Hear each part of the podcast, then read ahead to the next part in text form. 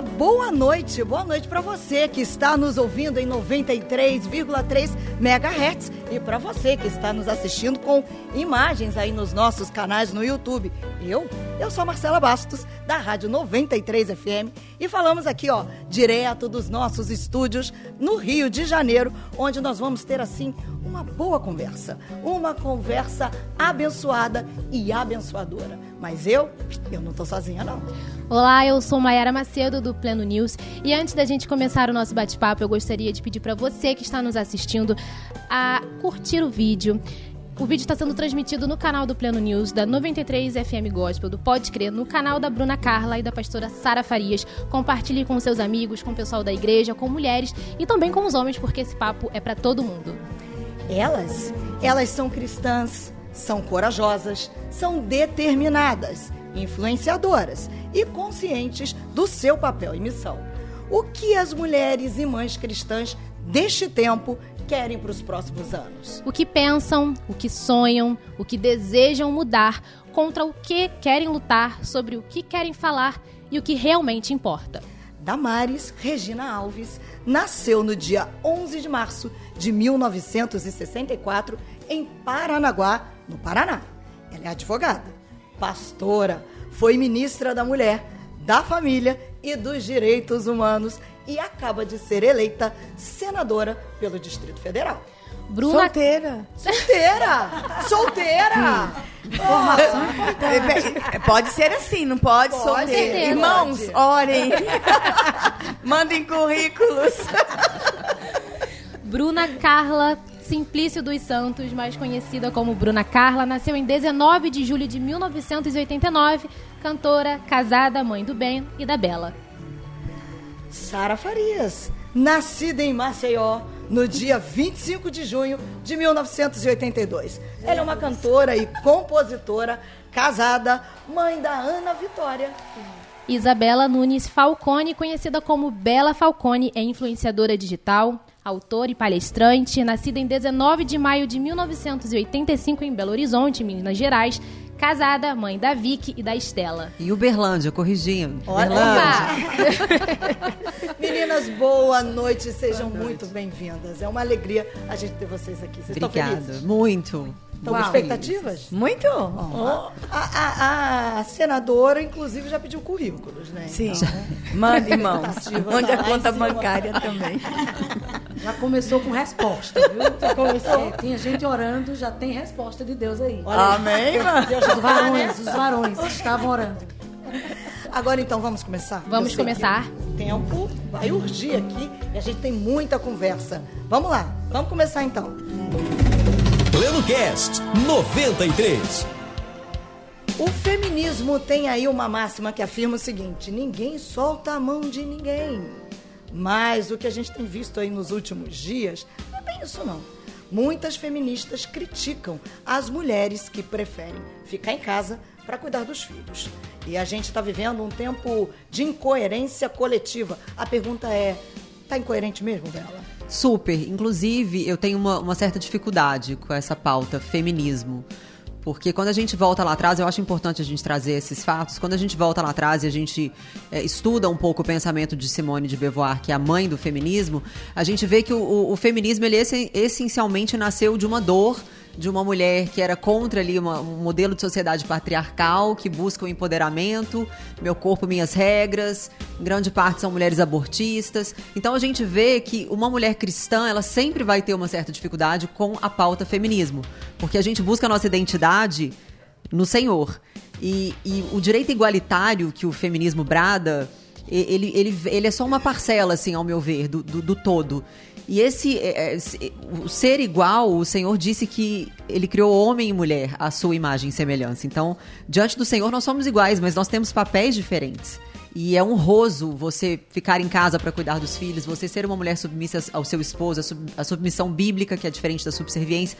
Então a gente vê uma série de, de incoerências assim na, na minha, na minha concepção, que tudo isso, obviamente, vai gerar uma, uma- uma- um conflito, né? E um discurso quase que hipócrita quando a gente vê mulheres que bradam por sororidade, mas que no fim do dia não, não ajuda ninguém, não, não- é, critica. Eu, depois que eu me posicionei, eu fui muito criticada massivamente pelas mulheres. que são mulheres de esquerda, que não concordam de eu ser direita conservadora e me atacam. E você vai no perfil muitas vezes lá, feminista, é, enfim, é, é, é, toda aquela pauta, né, que eu não, não vou saber citar tudo aqui, mas Poxa vida, vamos respeitar. Eu nunca agredi ninguém por ser feminista. Eu discordo. Eu tô no meu direito uhum. de discordar e de não querer ser feminista, né? Mas a gente vê um discurso muitas vezes carregado de, de ódio, de hipocrisia. Eu não tô generalizando porque eu acho que tem muitas mulheres é, eu queria até que as meninas depois comentassem é, sobre isso, assim, se vocês concordam. Mas eu acho que tem muita mulher que entram em pauta sem nem saber o que elas estão entrando. Muito pelo cult, pela vibe. Ah, o pessoal da, da, da faculdade, da escola. Eu acho que até o esquerdismo traz muito, o lulopetismo traz muito, né, dessa, dessa questão. Então, assim, direitos iguais, claro, é uma benção a gente ter conquistado, isso aí a gente não pode negar.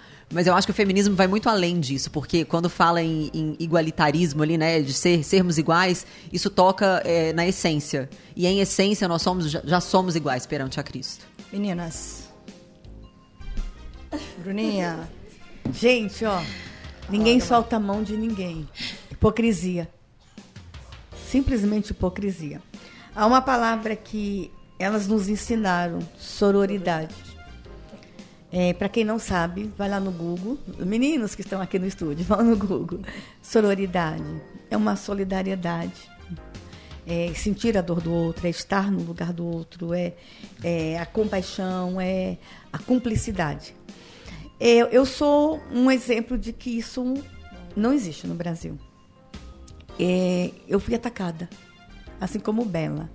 Gente, antes de eu falar sobre esse tema, deixa eu fazer a, a audiodescrição da Bela. A Bela é bela. É possível que tenham pessoas do outro lado com baixa visão ou pessoas cegas acompanhando esse vídeo. A gente gostaria muito que elas se sentissem inclusas nessa transmissão.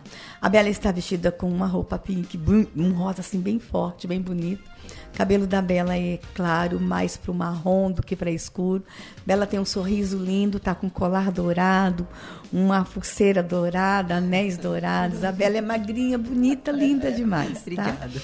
Essa é a Bela. Deixa eu aproveitar e fazer a audiodescrição da Bruna Carla. Bruna, tem muita gente que te ouve cantar e não consegue é, entender como você é. Gente, a Bruna é um dos rostos mais lindos do Brasil. Ela tem rosto de criança. Ela não é muito alta. Ela está vestida, ela tá vestida agora com um terninho assim, verde branco, um xadrezinho verde branco, uma gola branca. A, a Bruna tem um cabelo claro, um sorriso lindo. Ela parece uma boneca, tá? De vez em quando fala isso para as pessoas que estão te ouvindo, Bruna, que elas ficam tentando é, entender como você é. Né? A gente está com a Sara. A Sara também tem um cabelo claro, comprido, enorme. Sara está vestida de azul. Sara encanta a gente com o rosto, com a voz. Márcia está de uma roupa branca e preta, né?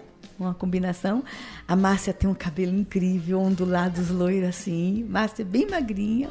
Teu nome esqueci. Maiara. Maiara. A Maiara, gente, ela tá com batom meio marrom, uma blusa rosa. Ela tem um óculos gatinho, cabelo claro.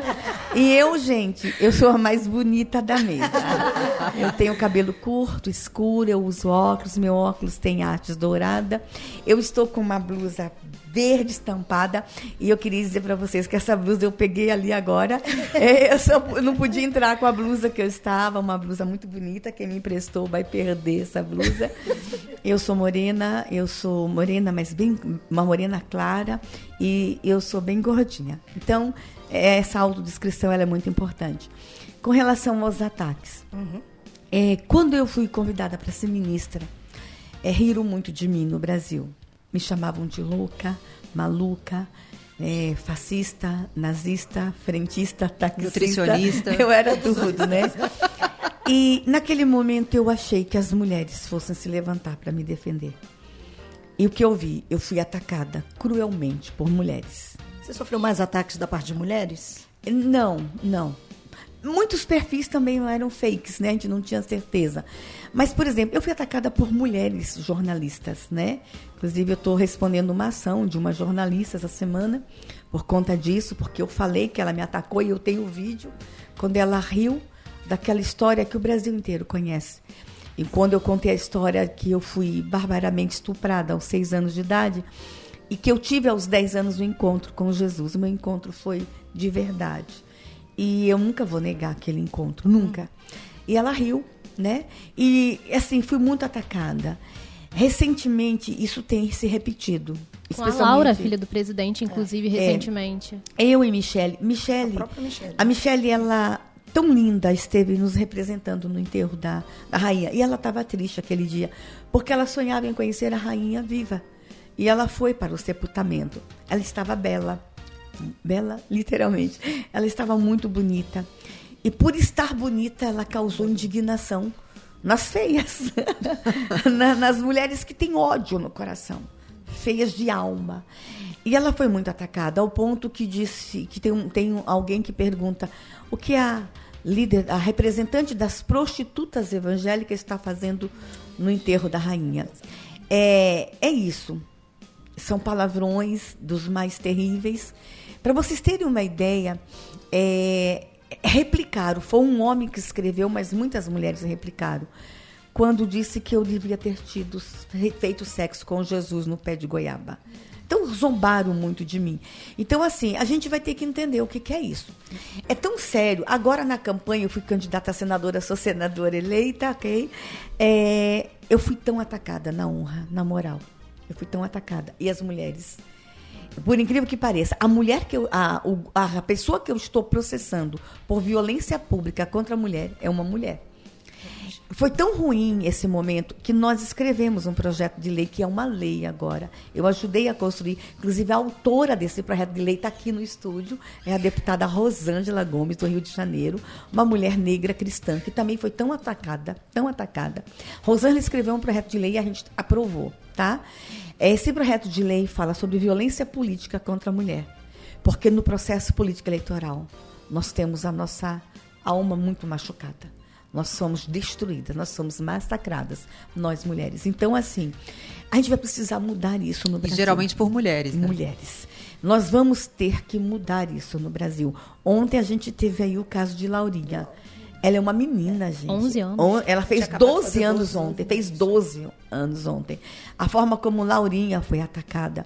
Então, assim, é, pra, é muito complicado. Com licença, senadora, só para contextualizar para quem não sabe do caso, uma jornalista, é, para criticar o presidente Jair Bolsonaro, usou um palavrão, palavras chulas, para se referir a Laurinha, que não tem nada a ver com a profissão do pai não tem nada a ver com política, é uma criança. É só para entender quem não, não tá sabendo da história. E a gente vai ter que fazer essa discussão. E eu fico muito contente vendo essa discussão aqui com mulheres cristãs. Porque a gente se afastou dessa discussão, Sara. A gente não conversou sobre isso dentro da igreja. Nós temos uma geração inteira de mulheres machucadas, gerações, e a gente se silenciou. Então, estar discutindo isso aqui para mim hoje é chega a ser emocionante, emocionante. Temos uma outra deputada aqui no estúdio que está acompanhando a gente, é a Clarissa Garotinho, que foi vítima. Eu me lembro de Clarissa, adolescente, sendo muito atacada muito atacada. E foi a vida inteira isso. Então, o, o que quero dizer para vocês? Eu estou muito contente que esse debate está sendo feito por mulheres cristãs aqui. E com essa maturidade, nós vamos ter que conversar, Bruna, dentro da igreja sobre isso.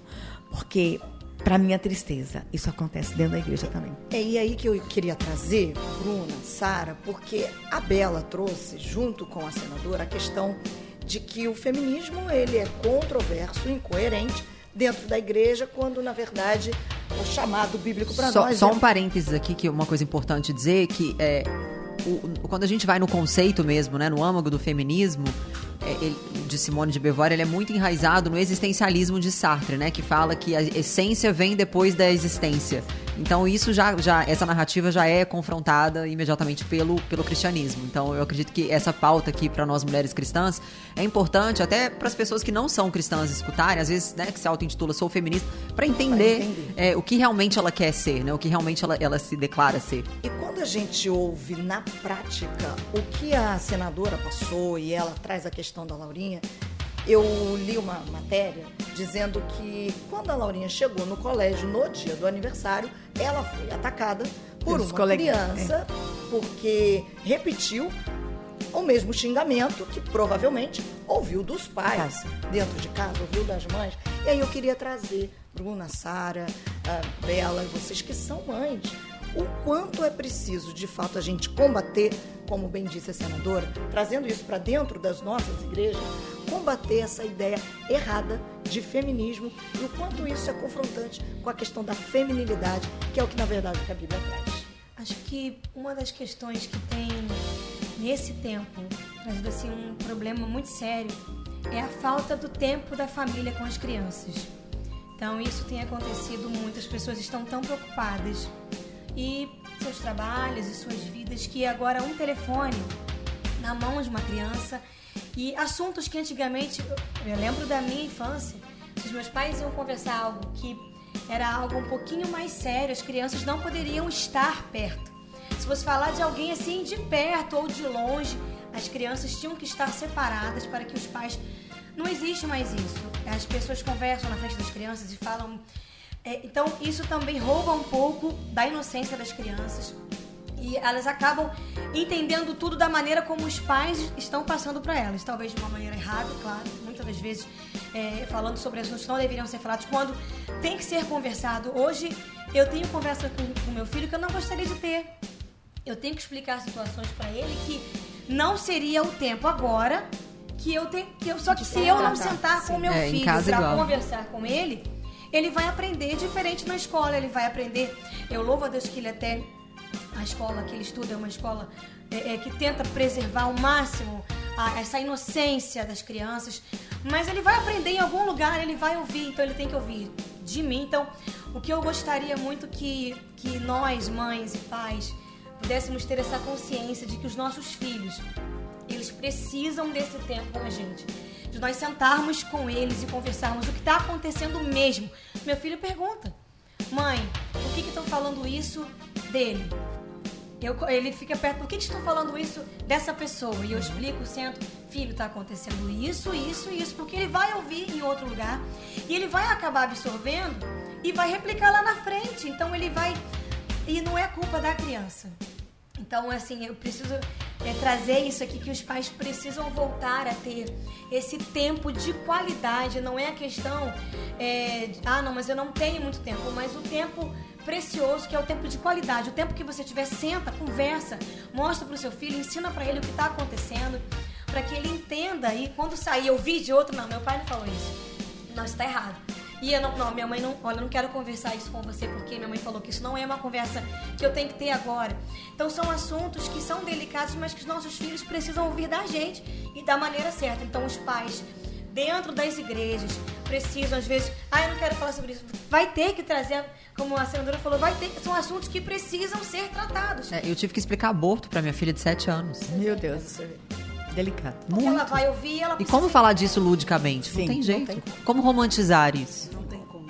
E aí, Sara, para poder explicar, tem que saber e conhecer o assunto. Sim, é, tinha uma palavra aqui atrás da senadora que era coerência. É, nós precisamos mostrar aos nossos filhos e a, a qualquer pessoa que nós tivermos acesso a incoerência é, do feminismo, o, o equívoco do feminismo. Então nós precisamos, e eles, e eles vão entender. Jesus, antes de liberar os discípulos, disse: Eu vos envio como ovelhas no meio de lobos. Antes de enviar os discípulos, Jesus preparou a autoestima da equipe dele. Jesus explicou a incoerência, deixou bem claro. Ele disse: Depois de mim vai vir um aí que é o príncipe deste mundo e ele não tem nada comigo. Então Jesus disse assim: Ele é incoerente comigo. Ou vocês estão do lado dele, ou vocês estão do, do- do nosso lado. Então, é, eu acho que existe essa incoerência, um tratamento diferenciado para a mulher conservadora, Uma para a seletividade. mulher né? cristã.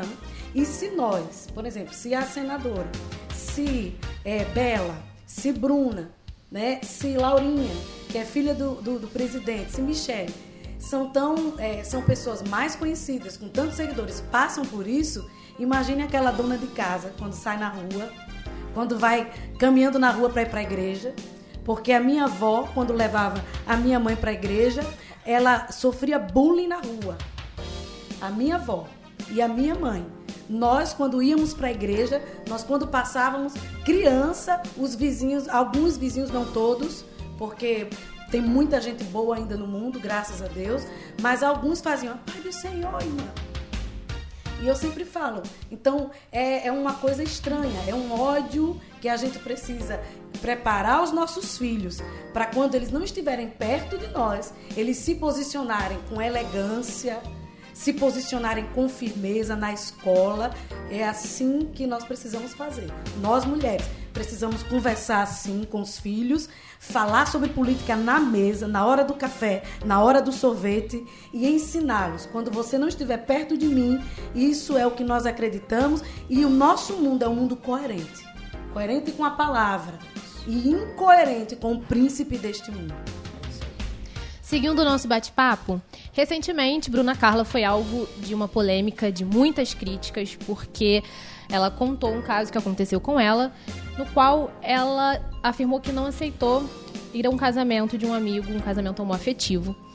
Ela explicou a situação e ela foi extremamente criticada, atacada, foi acusada de ser homofóbica, é, recebeu críticas de pessoas com nome de peso no país. É, inclusive, é, nessa questão, foi muito atacada por mulheres também. E parece que durante, com todas essas críticas a sua fé foi ignorada, né? O, livro que você acredita foi ignorado, porque a Bruna acredita num livro que é sagrado para ela, que tem princípios que ela segue, coisas que ela concorda, coisas que ela vai discordar, porque ela segue um livro que dita a vida dela. Você acredita que a sua liberdade religiosa foi cerceada? Com certeza. Na verdade, eu, quando lembro da situação, essa, essa eu acho que é a primeira vez que estou falando sobre esse assunto, depois, né, de tudo que aconteceu, foi, foi assim, foi um tempo muito difícil, porque eu não esperava, eu, na verdade, eu, o Senhor, Ele é perfeito em tudo e Ele me permitiu passar por tudo isso. E eu cresci muito, sabe? O Senhor me fez crescer foi um tempo onde eu perguntava assim: Meu Deus, eu vou, vou falar com Elias. Assim, vou pra caverna também. eu vou pra caverna, vou. Porque. E realmente não é de hoje que o espírito de, né, de Jezabel, né, ameaça, fui muito ameaçada. Então ali as pessoas não deixaram de lado só a minha fé. Elas se esqueceram que eu era mãe, meus filhos foram atacados nas redes sociais. E mas graças a Deus que existe ainda pessoas boas neste mundo. Então, falar sobre esse assunto hoje eu falo com tranquilidade, porque o que, que aconteceu com o outro lado que me criticou? Eles queriam uma, uma retratação. Na verdade, eles queriam que eu viesse a público para dizer que não era nada disso. Quando o que eu falei, eu em nenhum momento eu usei a minha fala contra. Pelo contrário, eu sempre amei, como eu disse, ainda continuo tendo pessoas que andam perto de mim, são homossexuais. Isso nunca foi um problema é, para convivermos, para estarmos juntos, nos alegrando, respeitando, re sempre respeitei. Ali foi uma questão é, de uma conversa entre dois amigos. Você cantaria no meu casamento? E eu disse assim: Olha, não, eu não cantaria, porque o dia que eu cantasse, eu expliquei, eu teria que deixar de lado é, aquilo que eu acredito, porque você cantar e abençoar, você está dizendo assim, não, eu concordo, e eu não posso concordar com algo que a Bíblia diz para mim que, que, que não, que é uma contra a prática, não contra a pessoa. Então nunca foi contra pessoas. Contra a prática, nunca foi contra a liberdade de ninguém. Então, eu me senti assim. Até porque um você não impôs nada ao seu amigo. Não, e continua. E o, o mais engraçado é que continuamos amigos pós aquela conversa. Né? Depois de tudo que aconteceu, que veio à tona, não, ele não quer mais não por mim, mas continuo amando de todo o meu coração.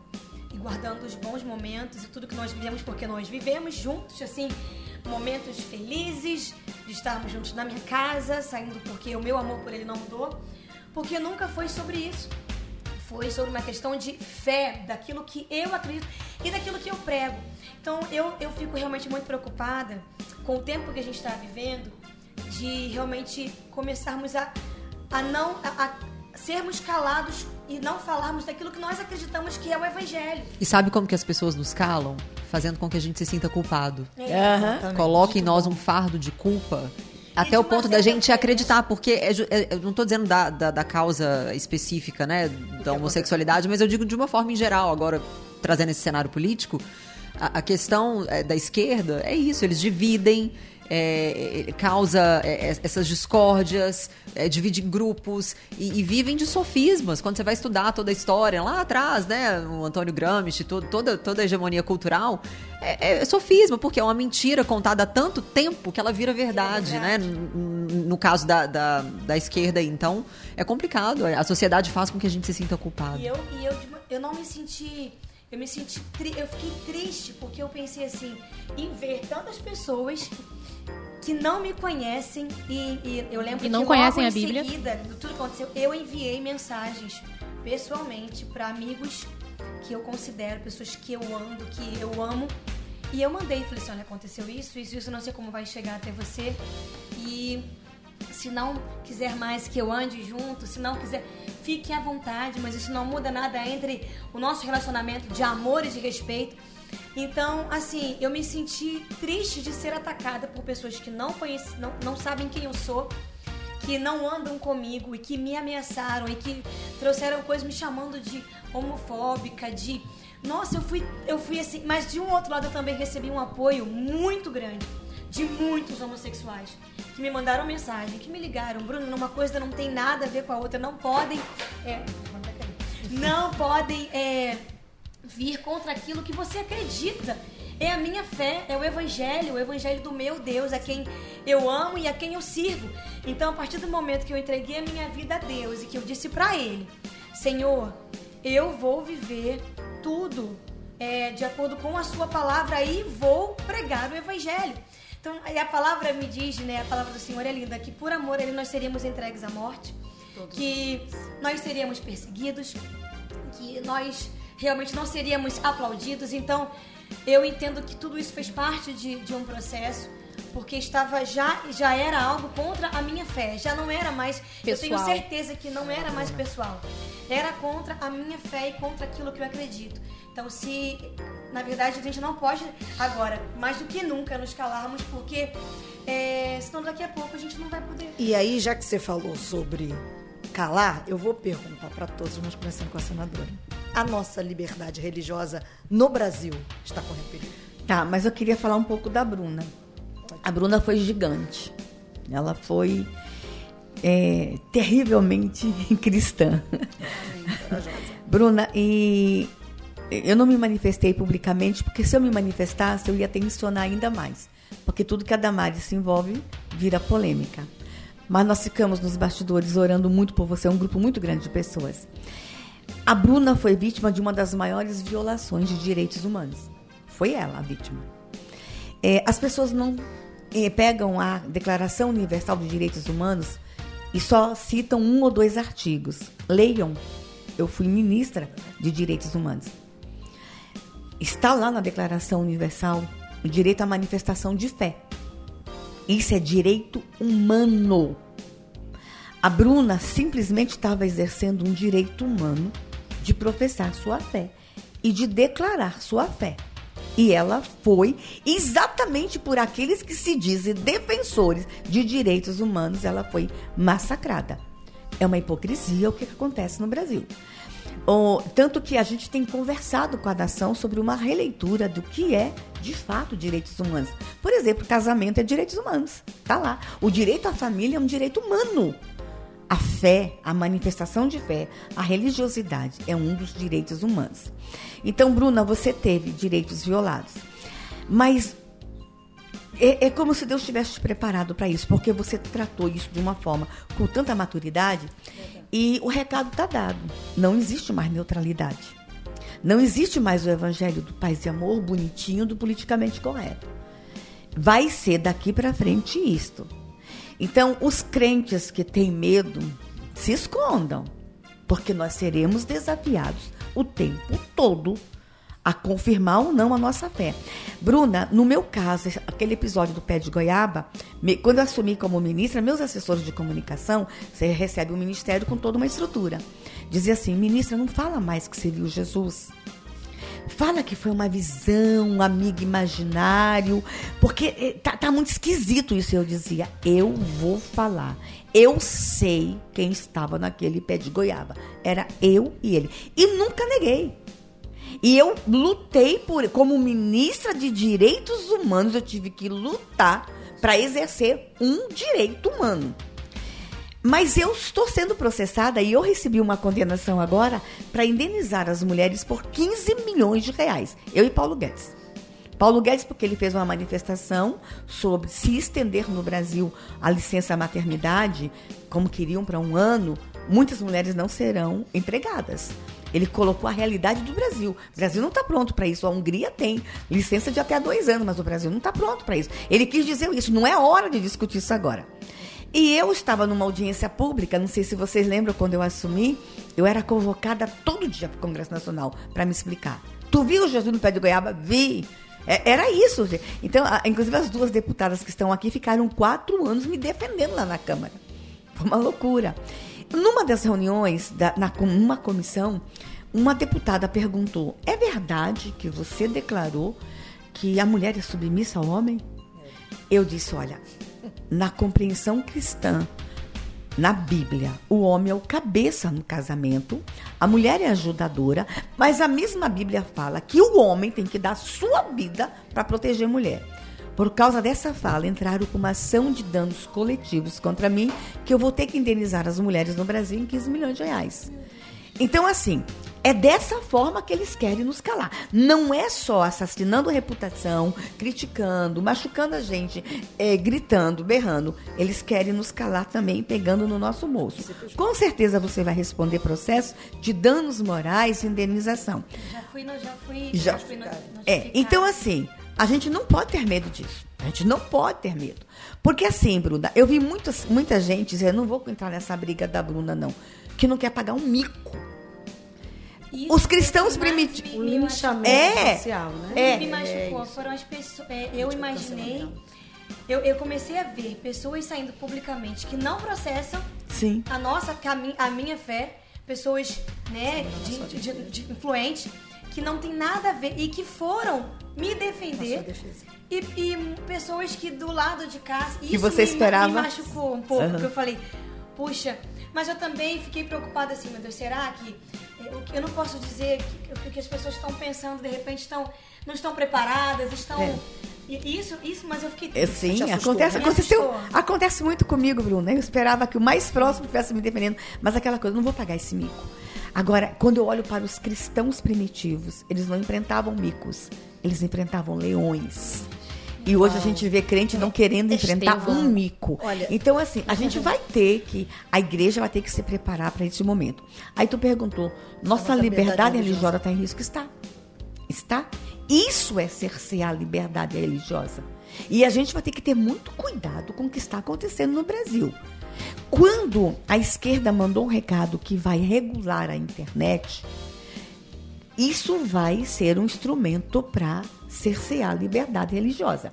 E é estranhamente eles falarem isso agora com mais intensidade quando a gente passa por uma pandemia e que na pandemia nós ocupamos as redes sociais. É. Gente, nós tínhamos culto o dia inteiro. Sim, eu me lembro que às vezes eu ficava com o celular, computador, participando de diversas lives do dia. Quantas lives você fez, Bruna? Quantos, quantos eventos online? A igreja cresceu nesse período. Então eles perceberam, nós vamos ter que regular a internet. Nós vamos ter que calar esse povo. Então, assim, a liberdade religiosa, ela está em risco sim no Brasil. E eu vou dizer uma coisa: se a esquerda voltar para o poder, vai ser pior vai ser bem pior. Então, assim, nós estamos. Eu, como ministra, fui de direitos humanos, eu me preocupo muito com essa questão do cerceamento no Brasil da liberdade religiosa. E vou dizer uma coisa: e a fé mais perseguida vai ser a fé cristã. A Como senadora, sempre, né? Foi. É, a senadora Sara trouxe pra gente é, a questão do posicionamento, né? Tem gente que pensa assim, ah, não vê porque vou, vou pagar um mico. Ela trouxe a questão dos cristãos é, lá da igreja primitiva, mas hoje em dia eu faço giro cristão na rádio. Então eu acompanho muito a perseguição a cristãos na Nigéria, a cristãos na África do Sul, na Nicarágua, na Nicarágua, que a coisa só tá fluindo. Tem, não tem muito tempo. Semana passada é, entrou nas redes sociais um vídeo de cristãos nigerianos, mas tomando uma surra. Que eles eram jogados, eles pareciam que eram bonecos. Se olhando aqui, se você. Jesus, eu fui dormir chorando naquele dia chorando por eles, pedindo que Deus os sustentasse, mas chorando por nós, pedindo que Deus nos desse coragem e posicionamento. É, Jesus ele é, ele é isso. Jesus, ele causa ciúme e inveja em quem tem síndrome de grandeza. Não é? Então, todas as pessoas que querem ser, é, serem famosas demais, os salvadores é, da pátria, eles vão ter problema com Jesus. Porque Jesus é que é isso. E quando você fala que teve uma experiência com Jesus, ministra Damares, é, nós deveríamos, é, e nós celebramos isso como igreja, mas tem gente que vê duende. E, é E ninguém critica. Ninguém critica. Mapa né? astral, signo, lê o signo antes de sair de casa. Olha, e, e a- a- é, com todo respeito a quem acredita em signo, mas a babá Não, da sim, minha eu falo filha- respeitosamente É, também, mas é porque a- pra mim é mais difícil acreditar em signo do que em Jesus. A, a babá da minha filha falou assim: eu parei de acreditar em signo quando eu cuidei de trigêmeos. Porque cada um nasceram no mesmo dia. E cada um tinha uma personalidade, um jeito diferente. Mas é assim, qualquer coisa que você inventar vai ser celebrado por esse mundo. Mas se você falar da experiência que você teve com Jesus, é, um problema Sim. não é? Então assim, mas na verdade, é uma coisa que eu também queria dizer para a Bruna é que a igreja, quando a gente ia nas igrejas naquele naquele seu período, a igreja a igreja verdadeira te abraçou. Eu senti isso. Sim, a igreja Por onde a verdadeira te gente abraçou. passava. E o medo, né, senadora, de o medo de andar nos. A primeira vez que eu fui sair de casa, eu fiquei é, em casa durante uma semana. Falei? Porque eu, eu falei, não sei como vai ser. Quando eu chegava no portão, aí eu vi o segurança do condomínio. Bruna, nós estamos orando por você. Aí passava um carro jogando lixo a pessoa. Olha, Bruna, olha, a gente fica, fica vai, vai passar, vai passar. Eu recebi mensagens diversas de pessoas, né, através do, do direct, é, que eu não, não, não, não vou mencionar aqui porque não, não cabe, não- mas falando, Bruna, a gente tá, vai passar, vai ficar tudo bem. As- e as igrejas, os, sabe, o povo de Deus, onde a gente passava, onde a gente chegava, o abraço, sabe, da igreja, os pastores. Teve um lugar que as pessoas se levantavam e diziam assim, é, Bruna, é aplaudir, assim, glória a Deus. Então eu senti que foi um movimento que as igrejas também falaram assim, não, é hora da gente acordar. Porque ou a gente vai viver e pregar a palavra, porque qual é o nosso, o nosso propósito? É pregar Jesus, quem ele é e que ele está voltando. Falar das boas novas. Se, se a igreja não fala mais sobre isso, então o que, que a gente está fazendo aqui? Se a gente não fala mais sobre quem é Jesus e que ele está voltando, o nosso objetivo como cristãos acabou. E é por isso que eu sempre falo para as pessoas o seguinte: eu, eu aprendi, eu falo do- da mesma maneira que o Senhor preparou esse tempo de deserto para você, para te forjar, para te amadurecer. Eu acredito que a mesma coisa foi comigo agora, né? Porque eu trabalho com rede social, eu tô há uma década na rede social, é, faço é, marketing digital, tenho vários parceiros, é, enfim, tenho uma família para cuidar, né? Eu não, não- não, tenho, não ganhei herança, eu tenho que trabalhar. E desde agosto que eu venho conversando com o Nicolas, com o Nicolas Ferreira, eu falo, amigo, você precisa orar por mim, porque eu tem uma coisa dentro de mim que quer falar e outra que não quer que eu fale. Um medo, uma covardia. Aí um dia o Espírito Santo, eu orando, o Espírito Santo falou comigo, me trouxe esse versículo, é, que o Senhor nos deu o espírito de ousadia, né? E não de covardia. E aí foi que eu decidi, até o, o meu marido na época, ele tava meio receoso, não, Bela, nem não sigo o presidente. Falava, amor, mas todo dia eu tenho que ficar entrando lá no Instagram dele pra ver, vai ser mais fácil se eu já estiver seguindo mas as pessoas vão ver, e o que que vão. Eu falei assim, quer saber? Aí eu comecei a orar pelo meu marido, porque eu falei, no dia que ele falar, vamos postar, a gente vai postar. E aconteceu, eu comecei a orar por ele, para o Senhor colocar clareza no coração dele, tirar esse medo. E um dia ele falou pra mim. Aí eu comprei uma camiseta, né? O número lá, não sei se a gente pode falar aqui, pode? Não pode. O número lá. O númerozinho lá. E aí eu me posicionei politicamente. Mas eu posso falar da minha posição, né? Me posicionei. Me posicionei. Posicionou politicamente. É, pronto. E fui super perseguida. Super. Nas primeiras semanas foi muito difícil pra mim. Muito difícil. Eu chorava, eu falava, ai meu Deus, por quê? Mas aí um dia o Senhor falou isso comigo também. Quanto mais a gente se curva diante do cancelamento, diante desse sistema, mais a gente dá força pra ele. Bela, é, você precisou conversar com seus filhos sobre a perseguição que você, que você estava seguindo, assim como você, né? Você disse que já tinha que explicar algumas coisas pro Ben. Gostaria de saber de vocês, se vocês precisaram conversar sobre isso com seus filhos. Explicar que, ó. Você diz desse caso atual? É, da perseguição que você estava É, sofrendo, eu um não dia sei. a minha mais velha me viu, me viu é, orando, eu tava chorando, chorando e orando, e ela me perguntou o que estava acontecendo, porque ela é super sensível. Se ela me perguntou por que eu tava triste, eu falei, na verdade, a mamãe, tá, não, a mamãe não tá triste, a mamãe tá descarregando aqui uma, um, grito que estava preso dentro de mim por, por eu ter medo de, de falar o que eu penso, né? E é isso, a gente tá sendo cerceado neste sentido. Algumas pessoas podem, outras não. E aí eu expliquei pra ela, eu falei, filha, isso também vai acontecer com você, sabe por quê? Porque você é cristã. Porque você é crente. Na sua escola, seus amiguinhos vão zombar de você. Na sua escola, seus amiguinhos vão fazer piada com você. Na sua Vai acontecer. Mas não significa que você tem que se, se, a- se render a isso. Você vai continuar firme naquilo que você acredita, porque isso é uma verdade pra você. Você não vai ficar tentando impor isso pras pessoas, né? Falei, óbvio, na linguagem dela. Mas ela super entende. Ela me contou um dia que, que um coleguinha da escola falou pra ela que Jesus não existia. E ela ficou arrasada. Ela entrou dentro do carro e falou: Mamãe. Quantos anos ela tem? Sete. Quando aconteceu isso, ela tinha seis. E ela falou: Mamãe, meu coleguinha, não lembro o nome da criança, falou assim que Jesus não existe, que, que é mentira, que ele não existe. Aí eu falei: Filha, vamos conversar. Eu fui dentro do carro, conversando e orando em espírito. E aí no final, quando chegou em casa, ela falou pra mim? Mamãe, amanhã, quando eu chegar na escola, eu vou conversar com ele e vou tentar mostrar pra ele que, que Jesus existe, senão eu vou convidar ele pra ir pra igre- pra igreja. Eu tive o que ele via, me via chorando, né?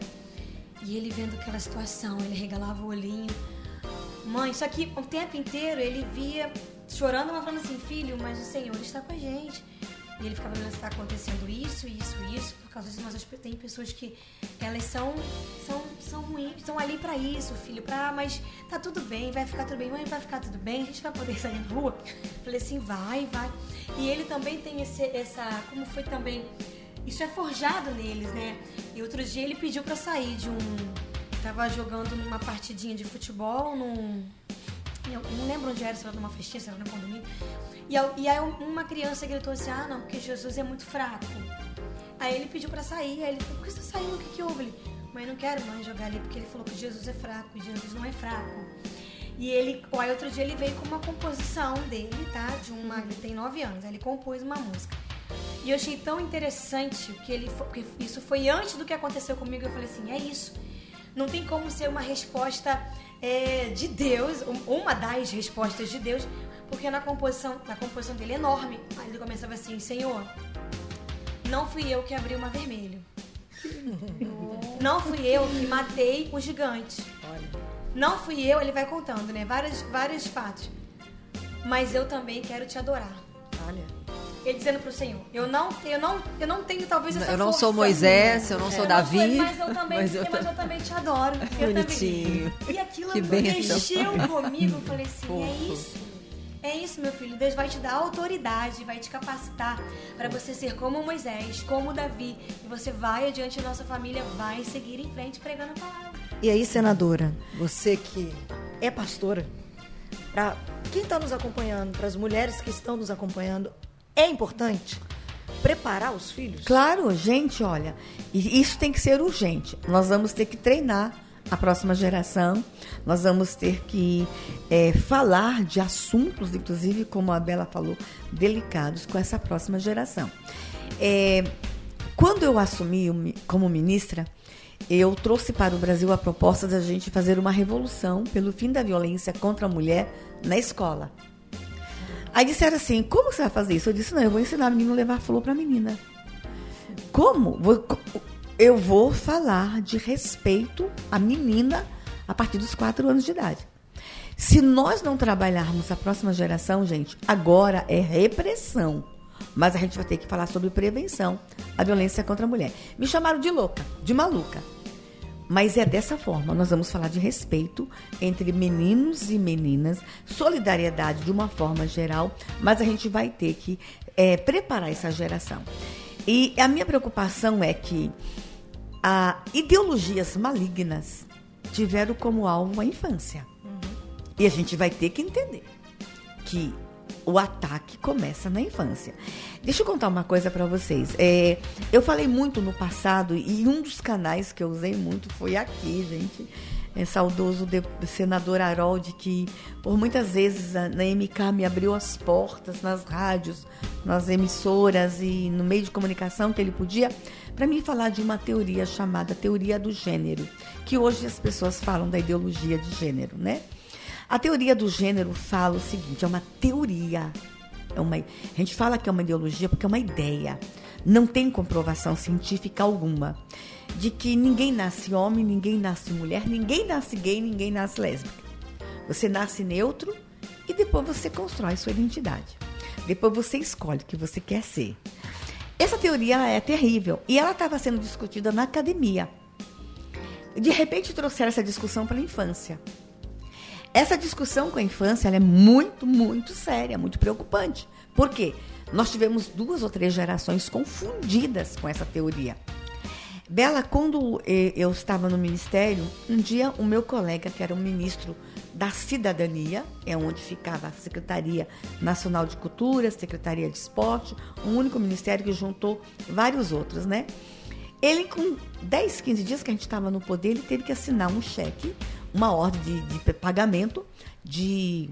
Era muito dinheiro, 200 mil reais, era muito dinheiro, para um projeto chamado Desprincesamento.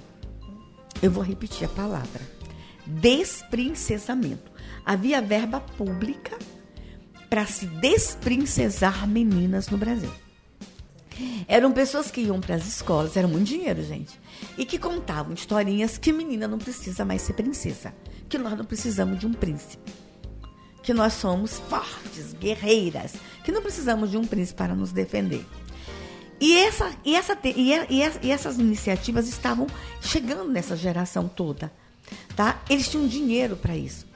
E, e havia, inclusive, um monitoramento terrível de que não se tinha mais que ter vestido cor-de-rosa, a roupa azul do menino, era para as roupas serem neutras.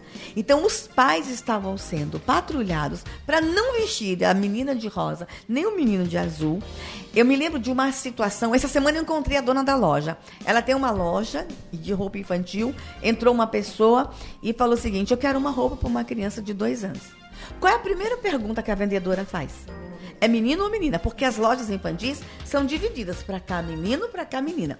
Quando ela perguntou menino, isso em Brasília, menino ou menina, a pessoa que entrou começou a gritar que a loja estava discriminando, que não existe mais menino nem menina. Há uma loja em Brasília, o nome da loja era Azul Rosa. Isso muito antes de ser ministra. Foi alvo do Ministério Público, porque não podia colocar o nome da loja Azul Rosa. Então, havia um patrulhamento muito grande e estavam discutindo isso com as crianças. Você não é menino, você não é menina. Quer dizer, o outro lado doutrina as crianças, o outro lado prepara as crianças para aquilo que eles acreditam e investe dinheiro e nós não? Então fica aí o recado.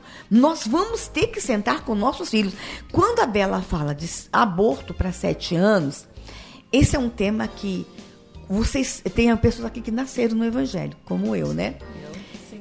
Quando vocês ouviram na adolescência um pastor falar de aborto na igreja? Eu fui uma das primeiras pastoras a desafiar a igreja e mostrar a imagem na igreja sobre aborto. Quando vocês ouviram a igreja falar, por exemplo, da, da ideologia de gênero, é coisa recente, é coisa agora. E, inclusive confundiram, acharam que era uma guerra contra gay. Não é. A ideologia de gênero ela é prejudicial, inclusive ao movimento gay. Então, a gente viu a igreja não ensinar os pais a ensinarem os filhos. Nós ficamos ausentes dos grandes debates. E quando a gente deixou essa brecha, veio grupos e ocuparam. Ocuparam essa brecha, ocuparam o espaço que nós nos omitimos. É, deixa eu falar para vocês, todos vocês sabem que eu fui vítima de violência sexual na infância. Aos seis anos de idade, eu fui barbaramente estuprada. Se eu soubesse que aquilo era uma violência, eu tinha gritado. Aos seis anos de idade, eu não sabia o que era. Eu não sei se vocês sabem que eu fui vítima de um falso pastor. Era um homem que eu amava, era um sacerdote que eu amava, e de repente eu estou embaixo dele, havia sangue, dor, sofrimento. Eu me lembro que ele soava em cima de mim. Eu não sabia o que era aquilo. Por quê? Naquela época, a igreja não falava sobre isso. E meus pais eram pastores. Não se houve um preparo em casa. Meus pais não souberam lidar com aquilo. E se eu soubesse que aquilo era uma violência sexual, eu teria inclusive me defendido, me protegido. Então, nós nos omitimos com relação a alguns temas e que a gente vai ter que rever a nossa, a nossa posição lá, porque A gente não está falando, mas alguém está falando disso com eles. Senadora, é, recentemente no Pode Crer nós entrevistamos é, uma psicóloga cristã que atende, ela fala muito sobre abuso infantil. E ela levantou a questão da educação sexual na escola, Sim. reforçando que não é sobre ensinar uma criança a fazer sexo, mas é ensinar a criança a identificar é, quando estiver sofrendo um abuso. E ela, tava, e ela contou que mais de 70% dos casos que ela atende é, aconteceram dentro de casa. E ela contou um caso que foi muito chocante de uma mulher que assistindo a live dela sobre é, possíveis sinais de pedófilos, porque um pedófilo não tem cara de pedófilo. E essa mulher, por exemplo, ela, a psicóloga explicou, um homem, uma pessoa adulta que gosta muito de ficar sozinha, sozinho com uma criança. É para levantar uma suspeita, é, é tentar entender por quê. E aí uma mulher contou que o pai dela sempre chamava, pegava a filha bebê dela para ver a lua. Vamos com o vovô ali na- no quintal ver a lua. Vamos ali com o vovô no quintal ver a lua. Um dia essa mulher decidiu se esconder e ver o que, que o pai realmente fazia. E ela flagrou o pai é, colocando a mão dentro da fralda da filha e abusando da filha.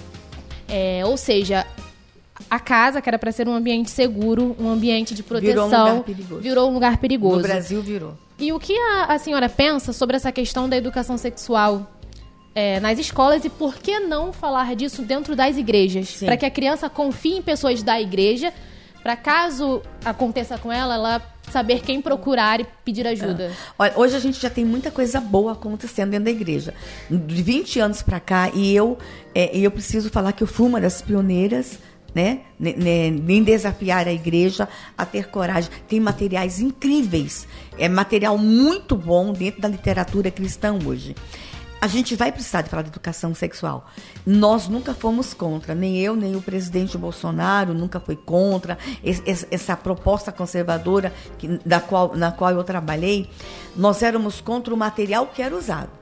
O material ele tem que ser, é obedecer à especificidade das idades e a pessoa que vai lidar com isso tem que estar preparado. O que acontecia no Brasil é que man- é, trouxeram a ideia de que o assunto tinha que ser transversal.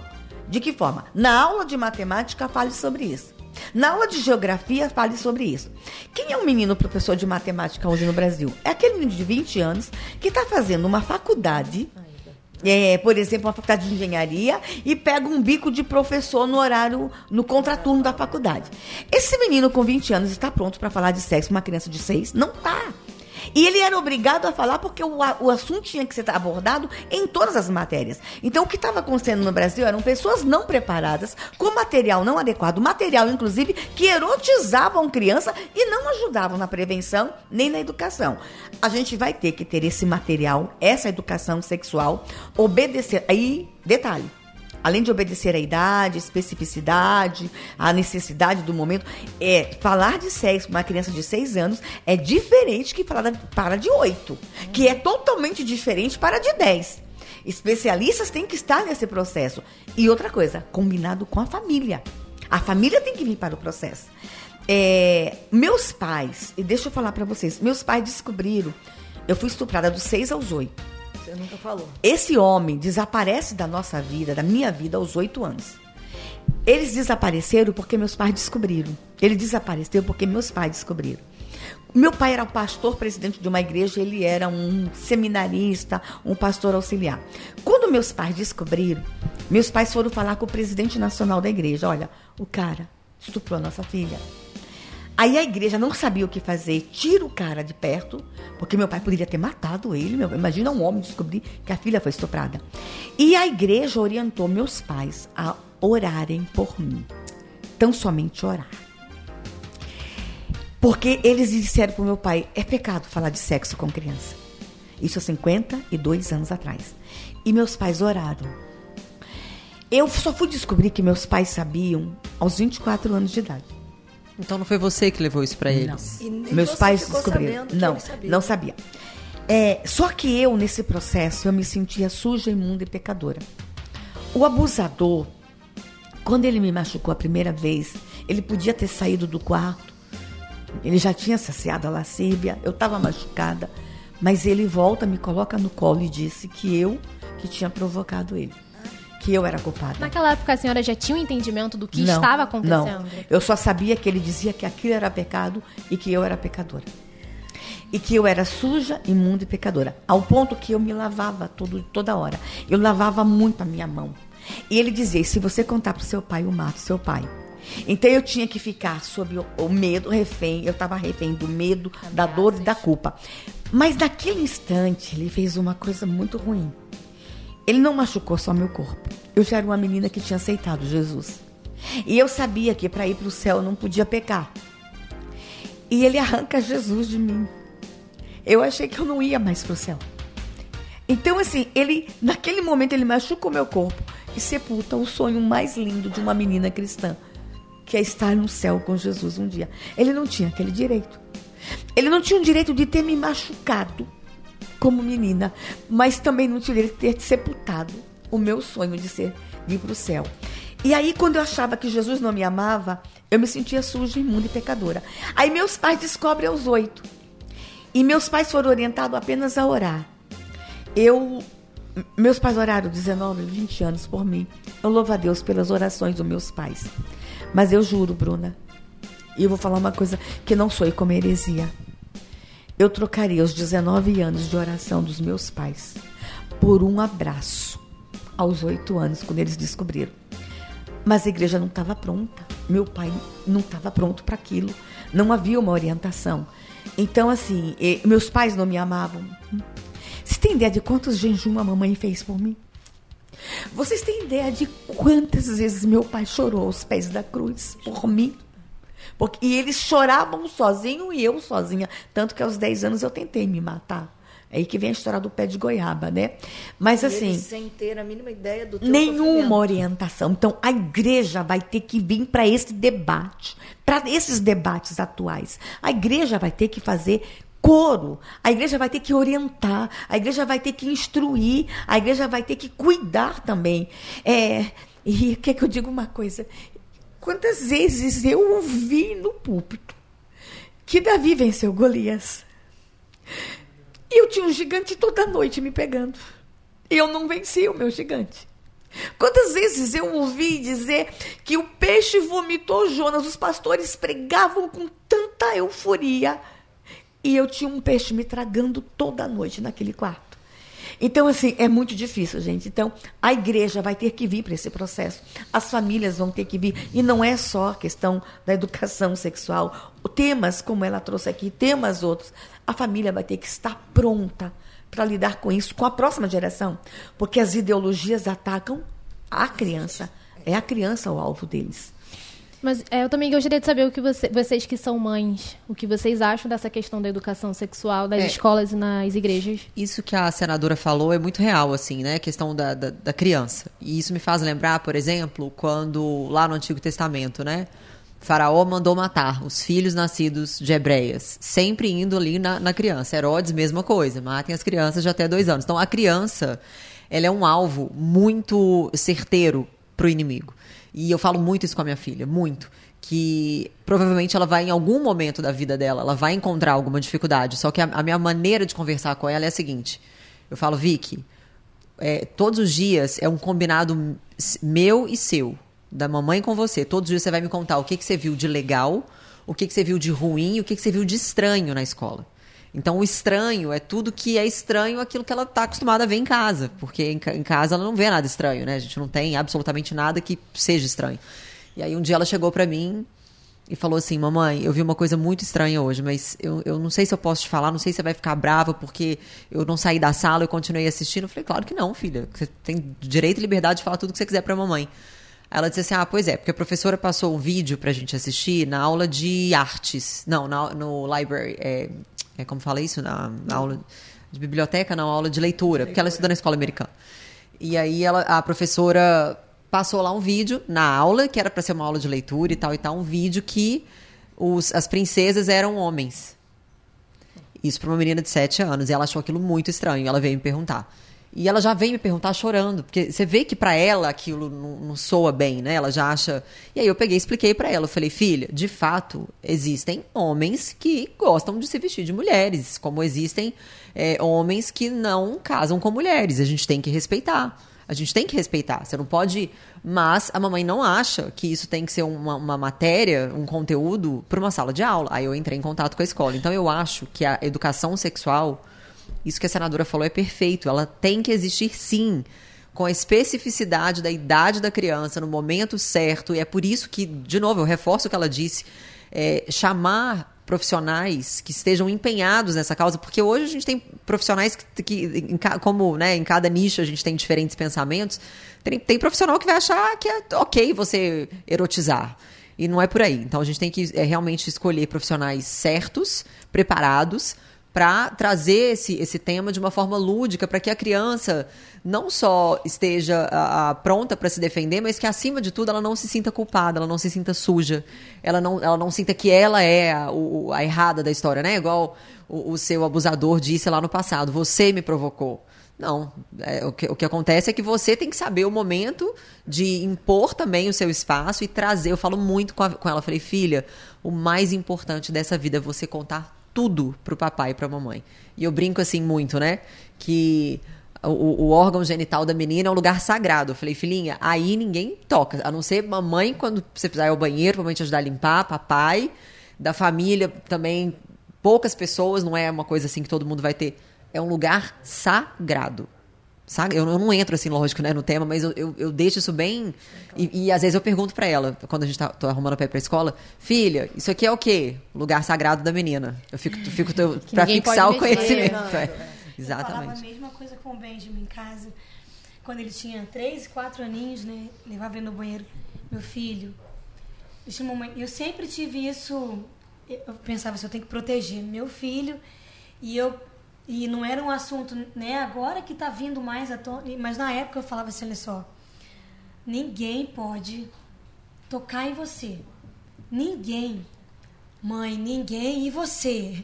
Assim, a, mamãe tá, a mamãe tá limpando, tipo assim, levava no banho, a mamãe tá te dando banho, mas ninguém. E o papai, o papai, quando o papai precisa te levar no banheiro, é o papai. Mãe, é a vovó, ele fica. Isso aí, a vovó. Mas ninguém, mas ninguém. Ah, tá. E o que, que eu faço? Ele perguntava, mas o que, que é pra fazer assim? Filho, sai correndo, grita. Não, filho, não. E conta. Eu falava, conta pra mamãe. Conta pra mamãe. Tudo, conta. Aí ele chegava em casa, mãe, eu precisei ir no banheiro. E a tia precisou me ajudar. Eu, não, filho, tudo bem, foi tudo. Foi... Aí ele me explicava, tá não, filho, tá tudo certo. Ô, Bruna, tá e quando a gente fala assim pra criança, só papai e mamãe pode pegar? E eu tenho um número que fala que quase 90% do abuso é o papai. Você sabe que foram anos para eu mudar o discurso de dizer para a criança: fale com um adulto que você confie. Fale para a professora da escola dominical, fale com o seu pastor, fale com o seu tio, fale com o seu. Um adulto que você confie. Se alguém tocou de um jeito esquisito, a palavra certa é carinho esquisito, né? E porque quando você fala assim, papai conte só pro papai. E se o papai é o abusador? E, e na maioria das vezes é em casa, né? Tem, casa, tem esses dados, casa, não tem, é estatisticamente falando? A psicóloga falou, mas de 70% dos casos mais. acontecem Do, dos em pais. Ah, a igreja é um pedaço da sociedade. Ela vai, tudo que acontece na sociedade vai refletir na igreja em algum momento. Ou a igreja já, aquela pessoa já saiu da sociedade adoecida.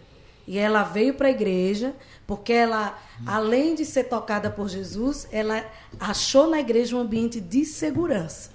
Então, tudo quando a gente trabalha, eu, eu, eu nasci na igreja, trabalhei com criança, com jovem, com adolescente, e de tudo acontece. É que eles trazem de fora. O que é que vai fazer uma a criança? Ela entende um ambiente seguro a, a, no momento que ela tiver contato com um ambiente seguro, ela vai identificar. Ela pode não saber usar uma palavra, explicar, mas ela, ela vai perceber. Eu estou em um lugar que me protege. Eu estou em um lugar seguro. Então, em primeiro lugar, as nossas casas precisam ser ambientes seguros. Mãe tem uma coisa que se chama intuição. Ela sente. A mulher, a mulher é incrível. Ela sente as coisas. Então, o que é que você está percebendo? O que é que você está sentindo? Primeiro, primeiro isso. Segundo, eu também eu não vou tratar a criança como, como se ela vivesse num conto.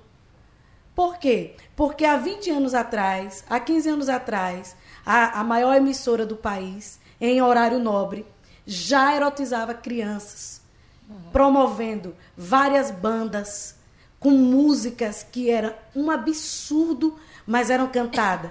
Eram cantadas na, nas comunidades, eram cantadas em escolas elitizadas, em todos os lugares. Então, assim, esse, esse pai, essa família que chegou na igreja, ele, ele já veio doente de lá de fora. Então, a gente diz, mas na igreja existe isso, existe aquilo, existe aquilo. Porque a igreja é um pedaço da sociedade. Isso não é um problema exclusivamente da igreja.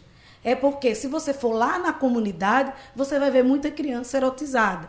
Se você for numa, num, num lugar é, na, na, zona sul do Rio ou na zona sul de São Paulo, também elas são erotizadas, não, não necessariamente no, no âmbito familiar, mas em algum lugar. E ainda tem outra coisa que eu percebo, que eu anotei aqui para não esquecer. O professor, o professor que está ensinando os nossos filhos, hoje com rede social, ele sabe se seu filho é cristão ou não. Ele sabe se vocês vão à igreja. Ele sabe. Então, ele encontra ali, na, na sala de aula, o seu filho passa quanto tempo na sala de aula ou na escola? Um, uma manhã inteira? Um, um dia inteiro no ensino integral? Então, esses professores estão ali olhando para as suas crianças. E eles sabem exatamente o poder que eles têm ali, tá? De, de colocar um pensamento que inclusive foge até do currículo dele. Mas ele vai, vai colocar, pode querer colocar uma cultura na sua criança que vai de contra o, o, o cristianismo, mas a criança ela vai entender qual é o ambiente que eu tenho em casa. Ela, ela, mas ela vai ter uma referência, né? Ela, ela entende. Ela então, eu percebo, eu percebo isso na sociedade. Então a gente, eu, eu fui uma vez imprimir umas fotos, eu fui imprimir umas fotos para um trabalho da minha filha. E aí eu aproveitei, coloquei para imprimir até algumas fotos que a gente tinha feito é, no chá. E estava o presidente, estava a primeira dama, e eu cheguei numa, numa papelaria e estava tocando um som bem pesado, e que era, era muita guitarra, muito rock. E eu, eu gosto muito de guitarra. E aí eu falei assim, hoje a playlist tá bem rock and roll, né? E aí as meninas ficaram rindo e tinha uma pessoa é, lá que ela era estava com, com camisa, com pautas da esquerda e tudo, e ela começou a conversar sobre guitarra, sobre guitarra, e a gente estava se dando super bem. Na hora que as fotos saíram, na hora que as fotos foram impressas, aí mudou a simpatia. Ela olhou pra mim assim e falou: Não acredito. O olhar era mais ou menos esse. Eu não acredito que eu tava batendo um, um papo super legal. E, e ela é de direita conservadora, é de direita fascista, conservadora, nazista, né? comunista, então, é, nutricionista. É, e as, as mães, nós precisamos estar atentas e, inclusive, descobrindo essas coisas e sermos simpáticos. E, e essa, legais e essa na, pauta... na loja na escola, com as pessoas. Isso é legal. E a sua criança vai ver. Mas a minha mãe é gente boa. O meu Exatamente. pai é gente boa. A minha família é gente boa. Vocês é que são os vilões. E essa pauta de doutrinação na sala de aula, isso é uma coisa que me preocupa. Até queria perguntar para a senadora se, o, o que que existe, assim, de, já de, enfim, não sei, de projeto de lei, alguma coisa, para inibir porque, na minha visão, essa doutrinação, principalmente política, partidária, isso é uma coisa muito grave na sala de, na sala de aula. Eu não imagino que não exista nada ainda com, em forma de lei para cercear um pouco isso, para limitar um pouco essa atuação militante dos professores na sala de aula, seja nas universidades ou ainda nas, nas escolas é, é, públicas, privadas. Eu postei um, um vídeo recentemente. É, uma sala de aula de crianças, não dá para ver direito porque está embaçado o rosto, mas já, eu imagino aí uns 10 anos de idade, onde a criança fala sobre a posição política dos pais e o professor, a professora começa a xingar a criança. É, de todas as palavras que você imaginar. Então, eu fiquei, eu fiquei aterrorizada. Eu falei, gente, mas não tem uma lei que, que proíbe isso? Né? É. Quem são esses professores?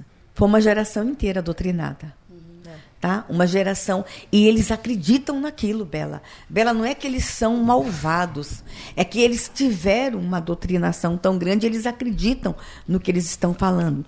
Só que quando a escola brasileira se perdeu na doutrinação e na e, empregar ideologias, a escola brasileira se perdeu mesmo. Nós amargamos os últimos lugares em qualidade em educação no mundo, porque o tempo precioso de sala de aula estava sendo usado para doutrinação ideológica e doutrinação política partidária. É, eu, eu vim de escola pública. Eu me lembro como o nosso tempo era precioso, a gente aprendia. Hoje os meninos estão saindo com 10, 12 anos da escola sem saber ler, mas sabe o que é ideologia de gênero, mas sabe o que é esquerda e direita, mas sabe que o Bolsonaro é genocida. Palavras que não fazem nem parte do vocabulário de uma criança de 8 anos. Então, a escola se perdeu em doutrinação. E isso perde a qualidade de ensino, de aprendizagem. Os meninos estão ficando para trás. E já tem iniciativas no Congresso Nacional para a gente inibir a doutrinação, para que na sala de aula seja ensinado matemática, português, geografia, história. Mas eles pegam palavras na aula de história, gastam 10 minutos dando conteúdo e 40 doutrinando. Então, já existe iniciativa no Congresso Nacional, só que aí a gente vem o outro lado. É, estão é, liberdade de expressão, liberdade acadêmica. Liberdade acadêmica, Bela, deixa eu contar o que é a liberdade acadêmica que eles falam. Aqui no Rio, na Universidade Federal do Rio de Janeiro, teve uma performance na, na, na turma de cultura. O nome da performance era Xereca Satânica. É, a Bruna era, faz uns seis anos, Bruno, tu era muito menino, tu vai lembrar disso não. Na Xereca Satânica era uma performance para falar sobre violência contra a mulher, sobre homofobia. Elas ficaram peladas na faculdade, na universidade, e elas fumaram muita maconha, tinham uma caveira, um crânio, velas acesas, e uma costurou a vagina e outra com linha e agulha dentro do campus. Peraí, isso é performance cultural para estudante universitária. Eu quero lembrar que tem meninas de 17 anos na faculdade chegando. 18 anos. E muitas vindo de um lar cristão, de um lar conservador. Essa que, quando nós fomos para cima, o, o, o, me parece que foi o porteiro da faculdade, quando viu aquilo, achou que era um ritual, que era alguma coisa, chamou a polícia. No outro dia, que foram investigar, primeiro, da onde veio o crânio. Que caveira era aquela? Segundo, houve lesão corporal. E, e, elas todas postaram muita vagina, muita xereca costurada. Gente, o risco de infecção, de hemorragia, de doença. Quando a polícia foi investigar, os professores, a, a universidade postou um cartaz: respeite nossa liberdade acadêmica. Peraí, que loucura é essa? Então, quando a gente questiona a qualidade, a doutrinação, aí nós somos censuradores. Você está entendendo? Nós somos censuradores. Então, a gente vai ter que fazer uma revisão. Diz que é liberdade acadêmica, liberdade de expressão. É liberdade de expressão para eles e não é para a Bruna? Que loucura é essa? Então, já existe iniciativa no é, Congresso Nacional, tudo, tudo, tudo como exemplo do projeto de lei Escola Sem Partido, que é um projeto de lei que está lá patinando e não se aprova. Isso, é, né? isso é essencial. Eu acho que para a gente construir uma sociedade da maneira como a gente almeja construir, preservando os princípios da ética, da moral, um ambiente digno né, para as nossas crianças viverem, eu acho que é imprescindível que a gente comece é, limitando essa, essa atuação dos professores. Claro, ah, Bela, mas e os pais? Os pais, então, não tem. Não, a gente tem que fazer a nossa parte, mas a gente também tem que contar com os professores, né? Porque ele, eles são, acabam sendo um braço da nossa educação. Então, se a gente faz uma coisa em casa, mas de, dependendo da cabeça da criança, uma cabecinha mais, mais é, é, frágil, mais vulnerável, a criança cai naquela conversa. Então, assim, é complicado. Eu, eu, como mãe, isso é uma coisa que me incomoda muito aqui no Brasil. É. E a gente, nós somos signatários, Bela. O Brasil assinou o Pacto de São José da Costa Rica, tá? A Declaração é, de Direitos Humanos da OEA diz o seguinte, que a escola não poderá ensinar nada para uma criança que, que faça afronta a, ao que a família pensa sobre religião, moral, costumes. A escola não pode. A escola tem que combinar com a família. E a gente está o tempo todo é, violando esse tratado que o Brasil assinou. Entendeu? Gente, são 8 e 17 aqui no Rio de Janeiro. Para você que está nos acompanhando em 93.3 FM MHz, boa noite para você. Olha a gente aqui, junto com essas meninas maravilhosas. Porque você vai dizer assim: tô te ouvindo no rádio, Marcela, como é que eu vou te olhar? Ah, porque você pode correr pro nosso canal lá no YouTube, canal da 93 FM Gospel, canal do Pleno.news, canal do Pode, Pode crer, no canal da Bruna Carla e da Sara Farias. Olha aí, solta a vinheta pra Dá um aí. Portuga, porque o pessoal tá ligado aonde? Cast a 93. Não, pode crer. Pleno Cast 93. É, olha aí. Agora, olha só, antes da gente seguir, é que me disseram, sabe? Que você trouxe um. Você tem um pedido especial, uma surpresa, um. Sei, que pedido é esse, Sara? Não, gente, vocês querem tomar um refrigerante? Eu não estou de Nordeste? dieta, eu aceito. Pois é. Povo do Maranhão. Povo do Maranhão mandou. Aleluia. Né? Esse isso? povo querido, porque o Maranhão, Ó. o Pará, Olha, Rio Grande do você Norte. trouxe Guaraná. Pois é. Guaraná Jesus pra todo mundo. É, olha aí, ó. Você já provou, Marcela? Não, já vou provou? Tem a versão, tem a versão não, dele É sem muito açúcar. gostoso, é docinho. Existe a é versão sem docinho. açúcar. É uma solicitação. Já provou, Já vamos senadora? solicitar, ó, já Já tem provou? blogueira pra postar. Ele é Abaixa o docinho. açúcar, gente. Pelo amor de Deus, Jesus. Não, vamos fazer a versão Esse é zero. que a gente olha pra ver ela assim. Pode. Meus preferidos. Ó, e a galera aqui do Rio de Janeiro que quer saber onde vende, na Feira de São Cristóvão tem, gente. Gente, É ó, vê se achar. não é provocada, Maris. O Guaraná é azul e rosa. E tem o nome de Jesus, né? Que é Guaraná mais. Jesus. Pra manter até o fim. E a cor combina com o nosso podcast, né? Tudo bem pensado. Agora, olha só, meninas. Vamos conversar sobre a questão do aborto. Sabe? Você sabe a dor de perder um filho. Agora, o que muitas mulheres que acabam fazendo opção de fazer o aborto não sabem é que essa decisão vai deixar marcas nas suas emoções durante muito tempo, se duvidar, por toda a vida. Algumas acabam optando por isso porque elas engravidaram fora do tempo. E aí as desculpas são: não tem condição financeira, eu sou sozinha e tantas outras questões que vão além de apenas aí simplesmente uma desculpa. A gente ouve como alguns argumentos é: se não quer o filho, entrega para adoção. Mas como tomar essa decisão quando a nossa cultura e muitas vezes as nossas igrejas não falam e tampouco incentivam a adoção? E aí a gente lembra o caso da atriz, a Clara Castanho, que tem pouco tempo ela sofreu porque entregou o filho para adoção, Que foi fruto de um abuso. foi fruto de um abuso. E aí, Sara, queria começar com você, ouvindo sobre a questão do aborto e adoção. Mas antes, Sara, explica pra quem tá nos ouvindo e nos assistindo. é, a Marcela disse que você sabe a dor de perder um filho. Eu gostaria que você explicasse pras pessoas. É, um filho muito querido, espe- uma filha muito querida, esperada. É, eu perdi a minha filha com 16 dias de nascida. É, nós, nós era, era, ela era muito esperada muito querida pela nossa família. E no quinto mês a gente descobriu que ela tinha malformações e eram incompatíveis com a vida, inclusive, no quinto mês. E eu posso falar que eu e meu esposo, a gente sofreu uma, um, um assédio muito grande para que a gente abortasse. Em toda consulta que a gente ia. Era assim, mas vocês têm certeza que vocês não querem, vocês não querem interromper essa gravidez? Então, era, era uma, uma coisa que, que é, deixava a gente assim, é, mais triste do que a gente já estava. Sabe? Piorava, potencializava mais ainda toda a dor que a gente estava sentindo e, e, e, e elas falavam o tempo inteiro, né? Que a gente poderia interromper, que a gente poderia interromper.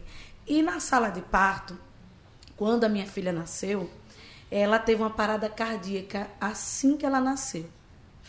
E enquanto eu estava querendo ver o rosto dela, eu estava ali atenta, eu, estava vendo tudo que estava acontecendo, é, o- a- as enfermeiras, toda a equipe que estava ali, todo mundo é, fez e teve uma pessoa que falou uma coisa. Uma, uma pessoa que não era médica, mas fazia parte de um, de um grupo de pessoas ali. E essa pessoa falou uma coisa que machucou muito meu coração. A mãe poderia ter evitado tudo isso. Né? Então, assim, você, você quer tanto aquela criança e você, naquele momento que você está lutando por aquilo, você ainda ouvir uma, uma desumanidade dessa. E pensando no trabalho dela, não é pensando no amor que a minha família tinha. Não pensando na expectativa que nós tínhamos por aquilo.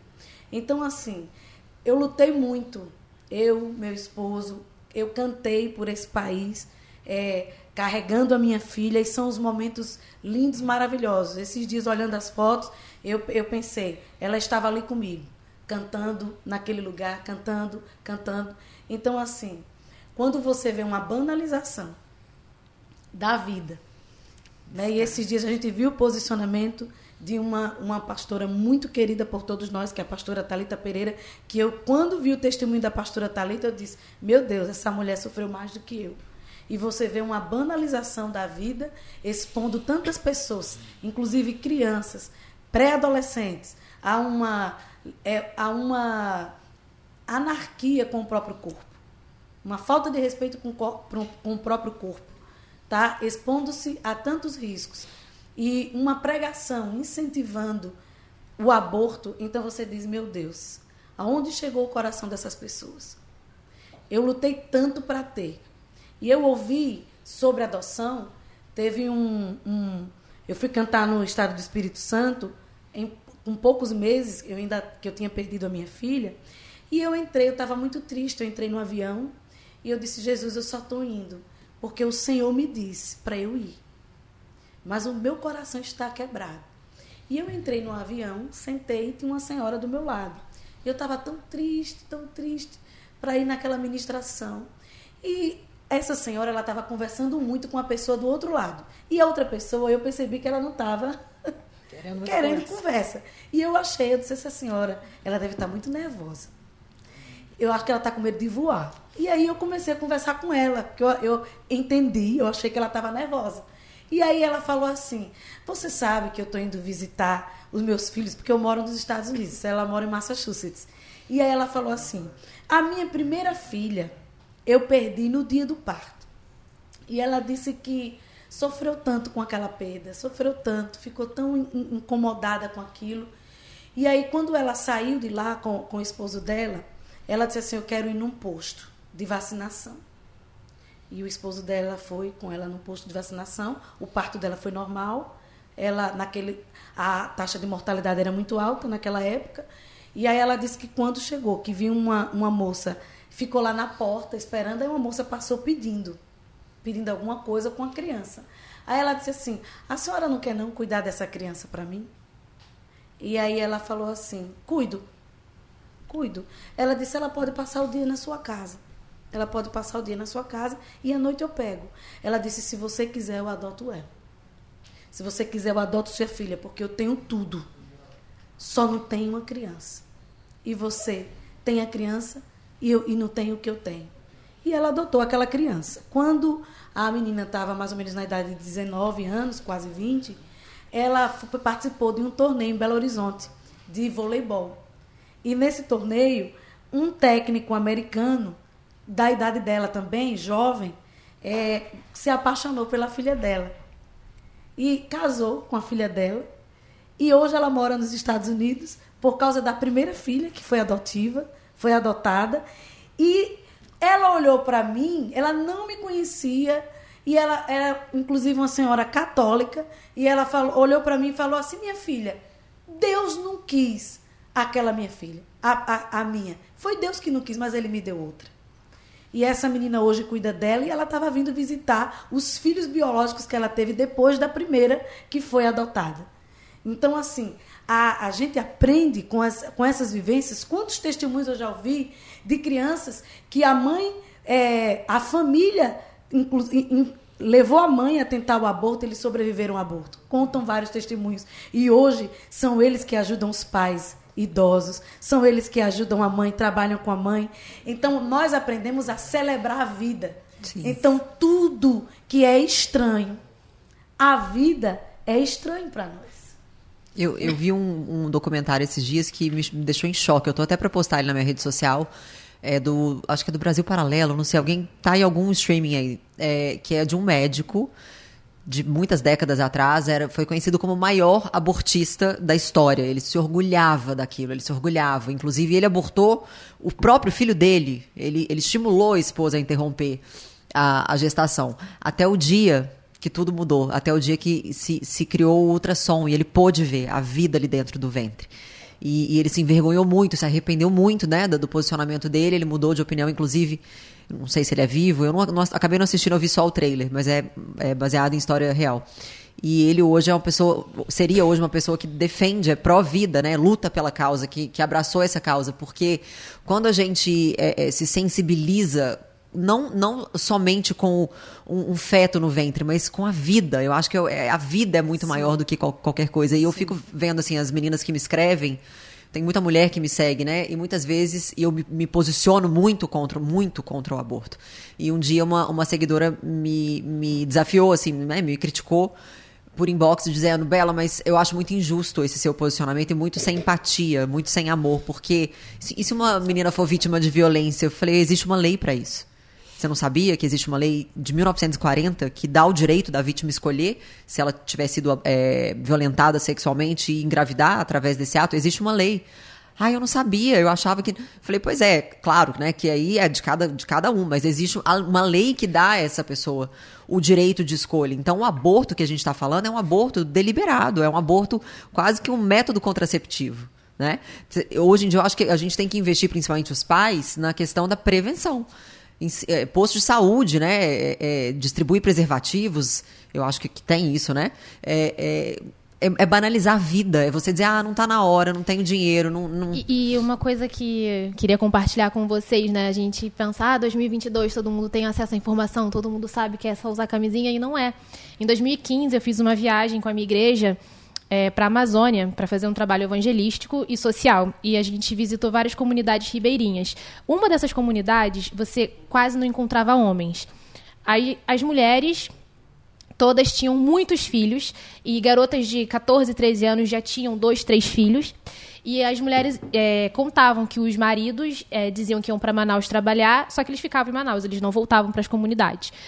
E uma coisa que me deixou muito marcada nessa viagem era que as mães falavam: Eu não tenho como ficar com as minhas filhas, não. Leva com você, leva. As crianças pediam: Tia, me leva com você? Posso ir embora com você? Que dor. Na época da viagem, eu tinha, não sei, eu, acho que eu tinha 19 anos.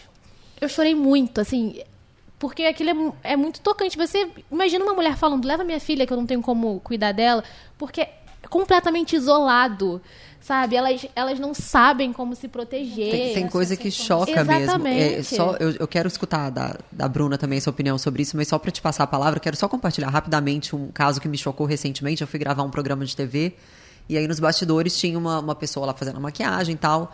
E aí eu falei que eu não, que eu não concordava com as pautas feministas e, e que eu gostaria de ser respeitada por não concordar, do mesmo, da mesma forma que eu respeito quem concorda, que eu, que eu sou pró-vida, sou contra o aborto. E ela ficou furiosa comigo, furiosa. Ela me disse assim: mas o meu corpo é meu. Você tem que, o Estado tem que me dar o direito de fazer o que eu quiser com o meu corpo. Eu, por exemplo, eu corri risco quatro vezes porque eu já fiz quatro abortos. Aí eu olhei, e ela falou isso numa naturalidade, como se ela estivesse tomando sorvete. E eu falei: você me permite te fazer uma pergunta? Aí ela já com o nariz torcido para mim, mas falou sim. Eu falei, você tirou porque você não queria ou aconteceu? Ah, porque não era meu namorado, foi ali uma noite. E eu falei, mas você não se previne? Não, não tem. Ah, não, mas aí foi... eu falei, mas e pílula do dia seguinte, que eu sei que existe isso também, né? Ah, mas então sempre é, é mais fácil fazer o aborto. Como isso é uma, é uma extensão do corpo. Exatamente. Isso é uma banalização e é, para mim é de uma, é de uma crueldade com, com o princípio da vida que eu, Bela, não consigo absorver, você não consigo entender. É, é muito triste. Eu perdi um, um bebê, assim, ainda no ventre, mas eu queria eh, tentar entender o que essas mulheres, assim, quando. Como que não tem essa sensibilidade.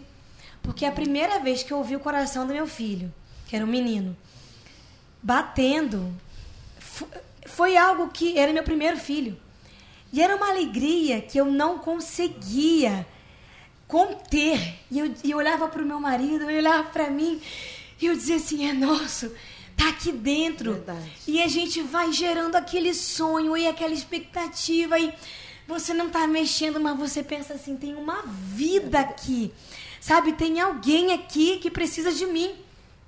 E quando eu fui fazer, no meu caso, eu não cheguei, não, não, não foi um aborto espontâneo. Quando eu fui fazer o exame, eu descobri que é, é um, é um, são casos raros que quando tinha oito semanas, eu ouvi o coração, fiz exame de sangue, vi que era um menino, é, né? Pôde ver que era um menino. O nome dele era Beni, que era abençoado, né?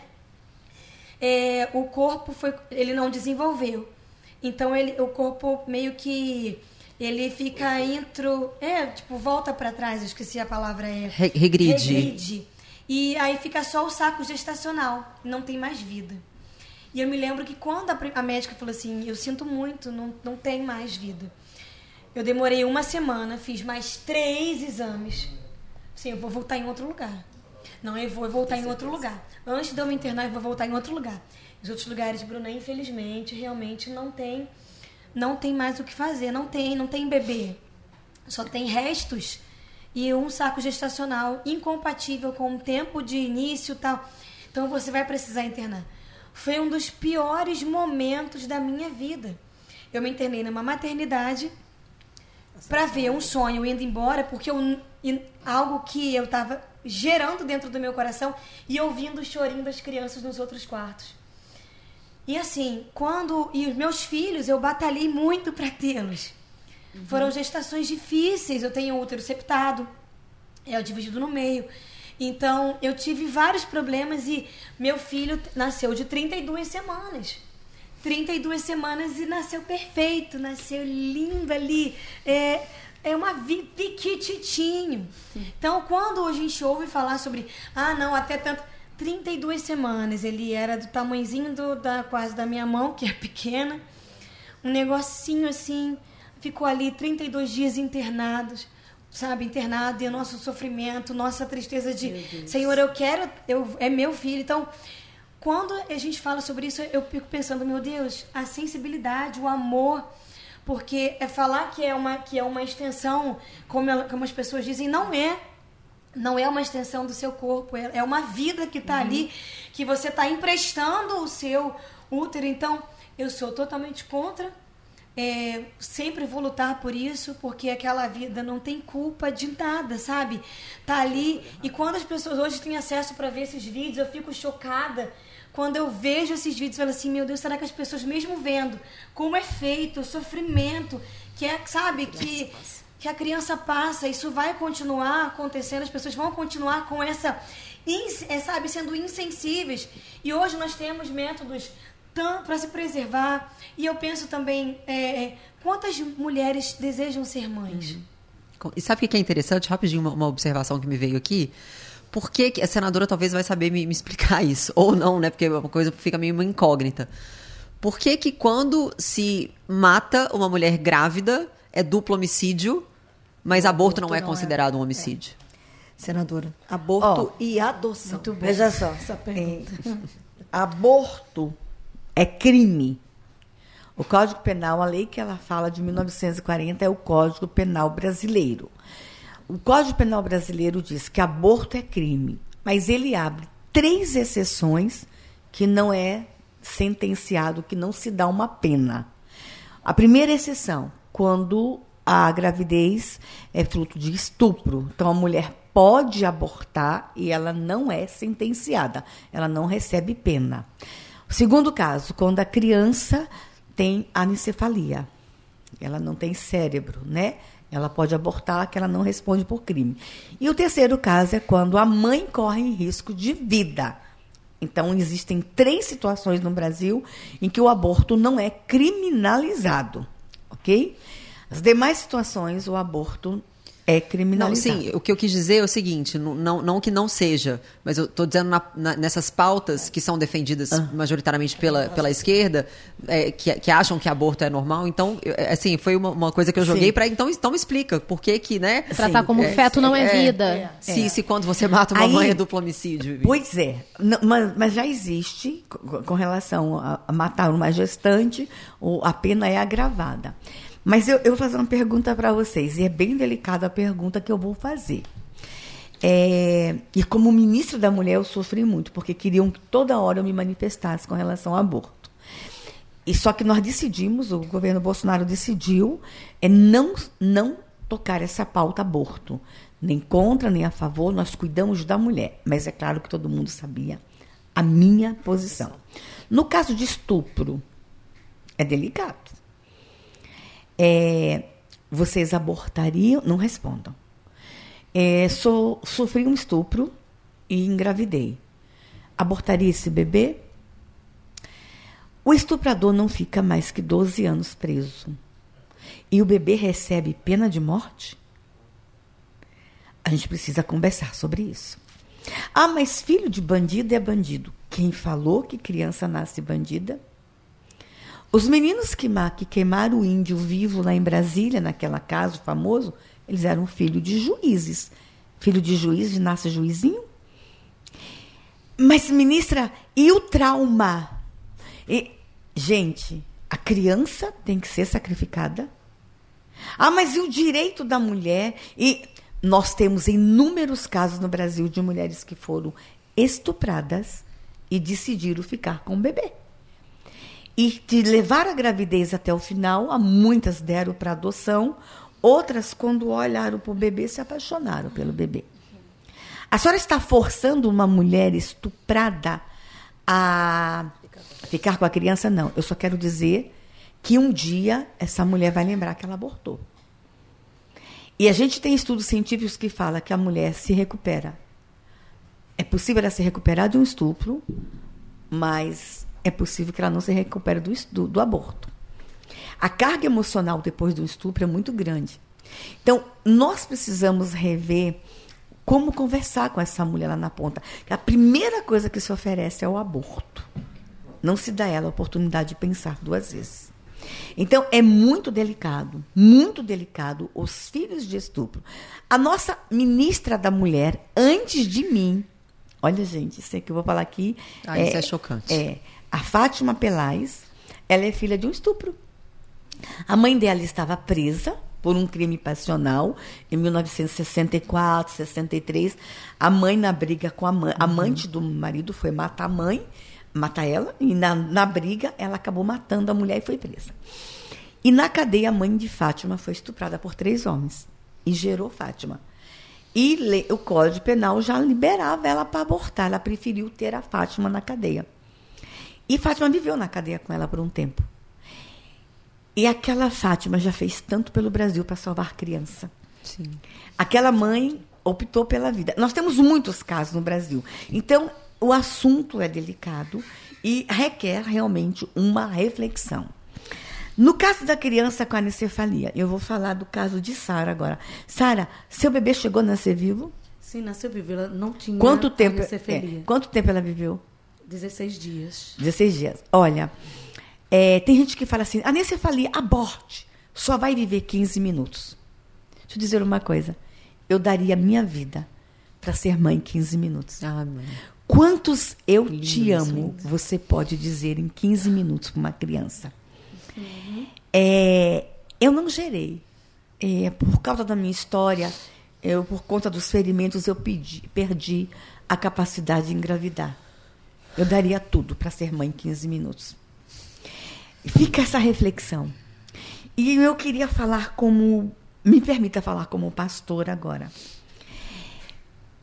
Essas crianças, elas podem não nascer, mas elas são vidas. Eu quero trazer para vocês a história de Jó. Quando Jó perde tudo, a Bíblia fala que ele tinha sete filhos e três filhas, ok? É, quando Jó resta, quando Deus restaura, e ele perde os sete filhos e as três filhas. Quando Deus restaura a sorte de Jó, A Bíblia diz que Deus deu para ele tudo em dobro. O dobro de camelos, o dobro de boi, deu tudo em dobro. Mas Deus deu para Jó sete filhos e três filhas. Que, que Deus é esse? Que contradição. Dá tudo em dobro, mas só dá sete filhos de novo e três filhas. Na verdade, Deus deu em dobro. Porque para Deus, criança não morre. São almas viventes. Então, sete filhos que ele tinha, que morreram, com sete filhos novos, 14. Três filhas com três filhas, seis. Alma vivente. A criança, quando é abortada, ela não deixa de ser criança. Diante do aborto, a mulher escolhe. A escolha é o seguinte: vou ser mãe de um filho vivo ou vou ser mãe de um filho morto. É muito forte, mas eu preciso falar a verdade. sim. Ela não, o aborto não desengravida nenhuma mulher. O aborto a transforma em mãe de um filho morto. Por isso que nós temos mulheres em depressão, em tristeza, tentando suicídio, mulheres com crise. Por quê? Lidou de uma forma muito simplista com o aborto e não lembrou que ela vai continuar sendo mãe daquela criança, só que mãe de uma criança morta. Então, no dia que a gente falar essa verdade, nós vamos evitar que muitas mulheres entrem em sofrimento. certeza. Porque não é meu corpo, minhas regras. O bebê não é seu corpo. Não é extensão, é um outro corpo. Se fosse fácil, se você mandasse no seu corpo, você poderia dizer agora para o teu intestino, pare de funcionar. Ou para o teu coração, pare de bater. Tu não manda nem no teu corpo. Você não tem autonomia sobre o seu corpo. Meu corpo, minhas regras. Quanto? Mentira! Teu corpo funciona do jeito que ele quiser. Agora, o bebê que não é nem seu corpo, você pode matar? Então, nós temos que falar verdades. Nós temos que evitar que mulheres entrem em depressão, mulheres se suicidem, mulheres fiquem doentes, porque passaram pelo aborto. O aborto não é tão simples como se prega. Verdade. Aborto é assassinar uma criança enquanto ela dorme. E a gente vai ter que falar sobre isso. Não tem nenhum direito no aborto. Tem dor, sangue, sofrimento e morte. No aborto, ao menos uma pessoa vai nascer morta. As- vai, vai sair morta. É possível que as duas saiam mortas. Mas no processo de aborto, uma pessoa morre. No mínimo, uma pessoa morre. E dito isso, falando sobre adoção agora, né? Porque a gente vê muito é, essa narrativa de, ah, se você não quer o seu filho, deixe ele nascer e coloque para adoção. Só que como a Marcela disse antes, no Brasil a gente não tem tanta essa cultura de falar sobre adoção. é, principalmente de crianças, de adolescentes que já têm 15, 16 anos e estão a vida inteira esperando para serem adotados. E falar disso na igreja também. Né? Eu vejo isso sendo muito pouco falado Ah. dentro das igrejas sobre adoção. Uhum. Eu acho que uma das primeiras vezes que eu vi foi no Descende. Fui eu, né? é, É, eu sou mãe adotiva. Eu não gerei no útero, mas eu gerei, gerei no coração. Eu sou mãe da Lulu. Lulu está com 24 anos. É uma indígena, uma das crianças que eu salvei que seria sacrificada viva. Inclusive, eu também fui uma das primeiras a falar sobre isso no Brasil, né? A Lulu tá linda, cara da mãe. E também não gosta da esquerda. É, eu, eu adotei. E eu tenho conversado com a igreja. Nós somos adotados. Uma igreja que foi adotada não adota. Nós teríamos que ter mais programas dentro da igreja para falar de adoção. Ah, mas a lei é complicada. É complicada. Nós, inclusive, gente, deixa eu falar uma coisa, essa coincidência. A deputada Rosângela, que está aqui, foi a primeira, foi uma deputada que me ajudou a atualizar a lei de adoção. Nós estamos facilitando o processo de adoção no Brasil. É, e a gente precisa falar especialmente sobre adoção tardia, dita tardia. Para mim, nunca é tarde adotar. Crianças mais Sua, velhas. você ado- adotou com quantos anos? Tinha seis anos. Não falava uma palavra em português, uma cultura diferente. hum, Foi um processo super difícil. Eu, Daqui do Brasil. é, ela é, ela é indígena da, do de povo tribos Camaiurá, uma tribo indígena, né? É, foi muito difícil. Eu e minha filha, a gente não falava a mesma língua, a gente não tinha. Era muito complicado. Foi um processo difícil, foi muito difícil. Teve alguns momentos que eu, meu Deus, o que eu estou fazendo com essa criança? Hoje ela tem 24? 24, 24, menina muito linda. É, mas a gente vai ter que falar sobre adoção.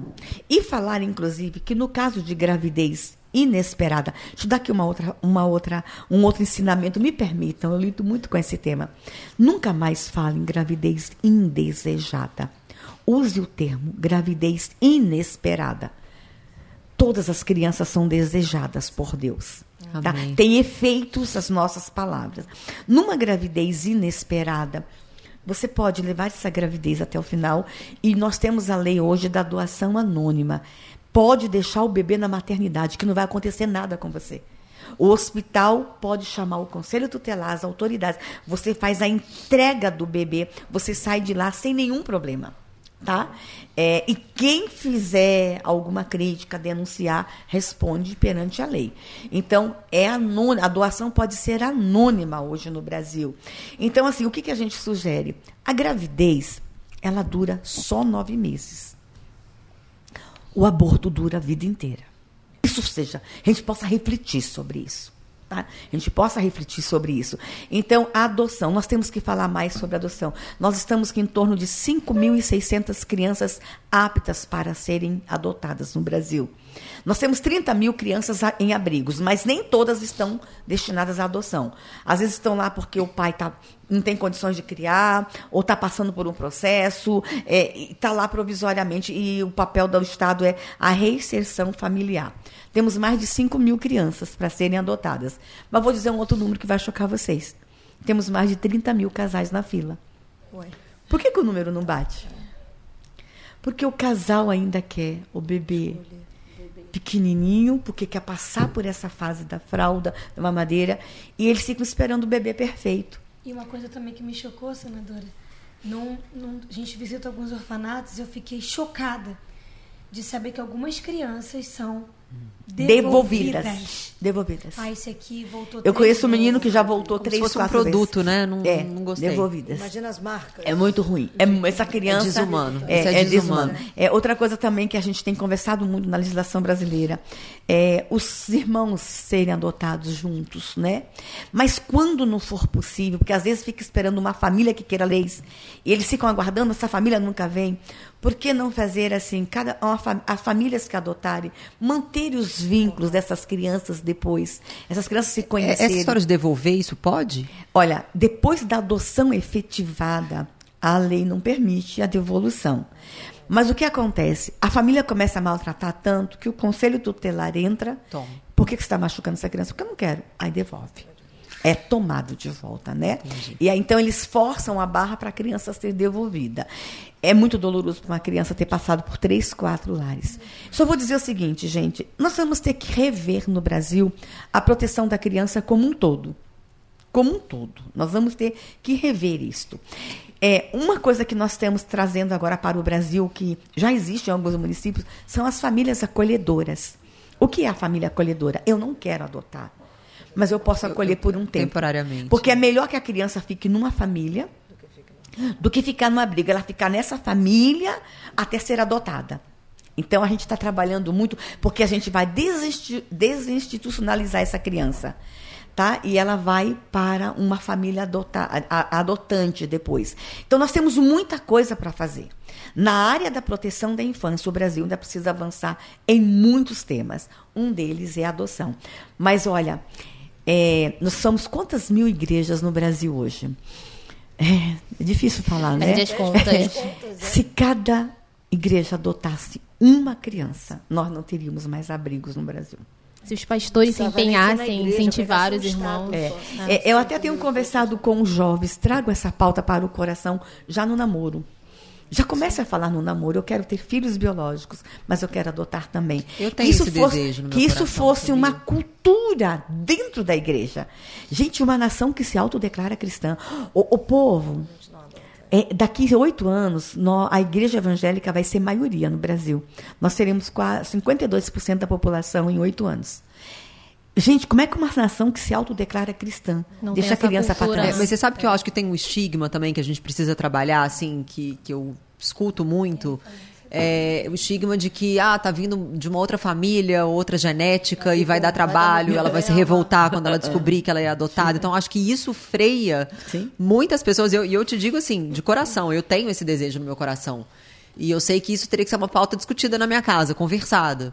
Não que meu marido não queira, mas para entender, né, que é a criação. Não, não, claro, existe uma genética. Eu, como profissional da saúde, eu sei que existe. Isso influencia, sim, né? Uma, se ela vem de uma família onde tem pessoas mais depressivas, isso vai influenciar na genética dela, certamente.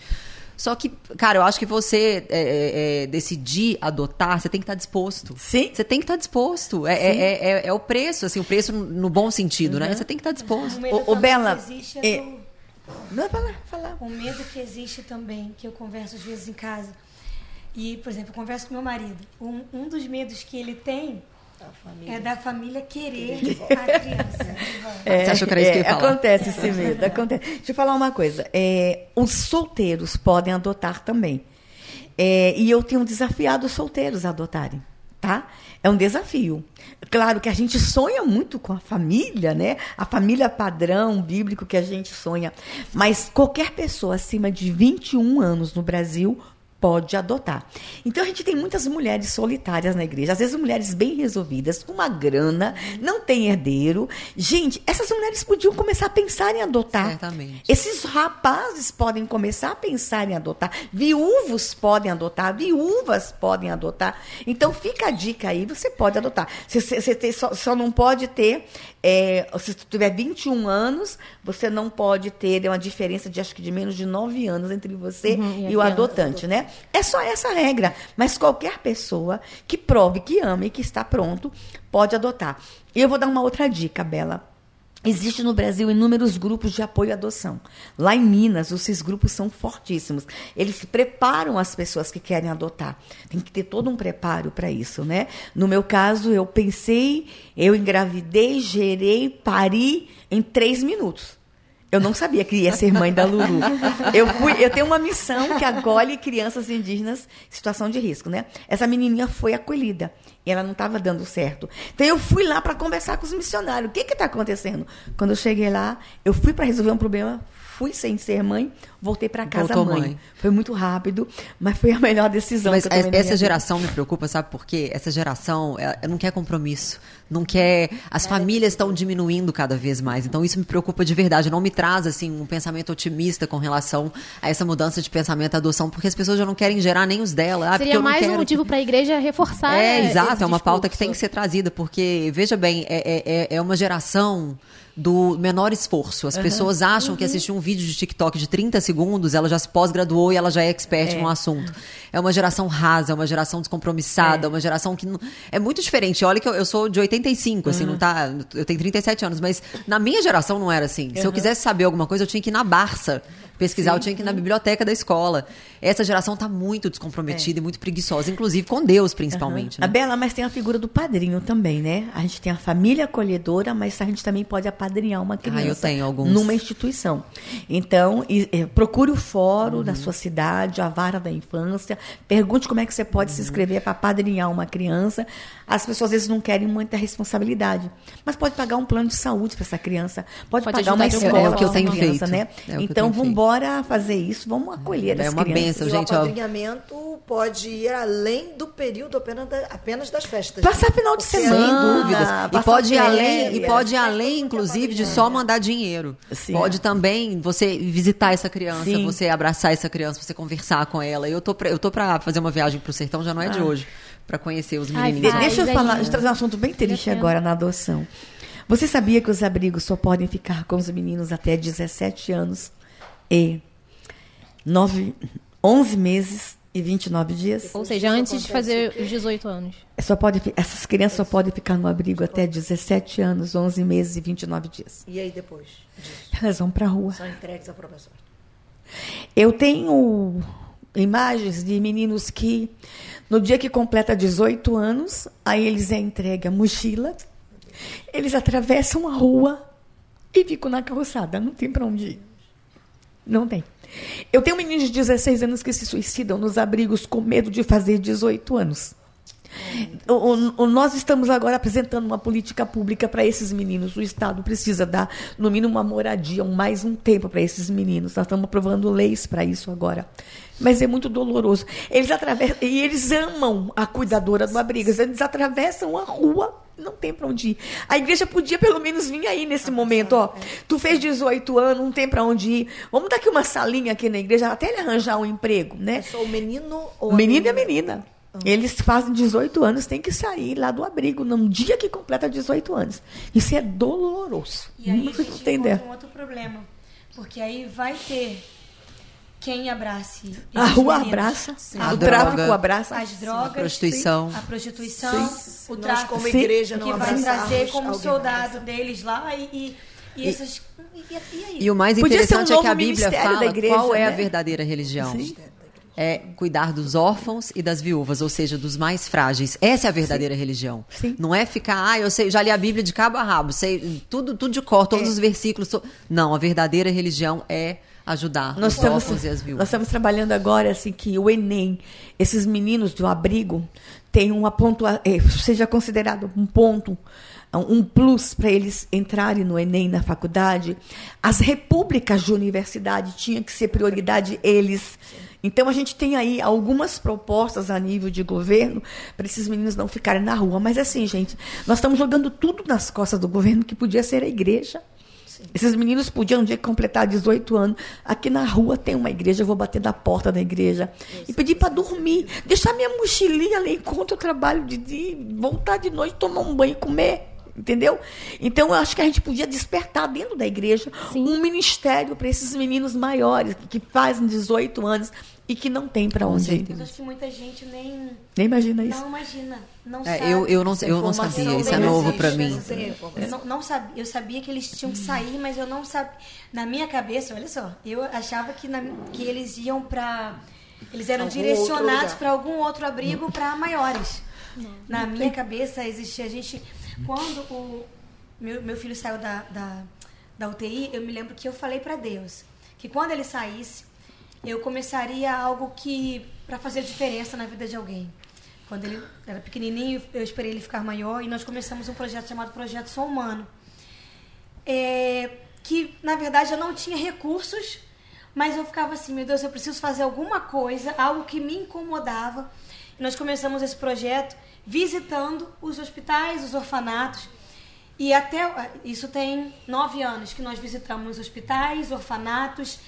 E o que eu trago assim de aprendizado e olhar e era para eu penso assim, nossa, eu- cada criança que pedisse para vir morar, Se eu pudesse a gente já trazer. tem casa porque eles abraçam, eles abraçam e falam assim, tia, é que eu falo do, ah, eu tenho beija, me mandou um abraço para vocês, olha, mandou brinquedos, a gente leva brinquedos, leva alimentos. E eu me lembro que um deles falou assim, tia, adoro esse telefone cai. Tia, me deixa, me deixa ir embora com você, me deixa ficar como seu filho. Eles pedem. E na porta do carro eles abraçavam assim, abraçou minha perna e falou assim, tia, por favor, deixa eu ir com você, deixa eu ser seu filho também. E você, tia, não pode levar você agora, e meu coração ia para casa com lágrimas. Mas eu não fazia ideia de que aquela criança ali se tornando. Eu tenho um irmão de 17 anos, que é como se fosse um filho, então eu sei que a cabecinha deles com 17 anos, eles ainda são tão inocentes, eles ainda são tão tão assim, é, tão necessitados da nossa atenção, do nosso amor, do nosso carinho, que eu hoje sabendo dessa informação, eu fui pensando, Senhor, nos deixa, nos ajude a fazer, é, é, não é só ajuda financeira, mas nos dá iniciativas para fazermos mais incentivarmos as pessoas a fazerem.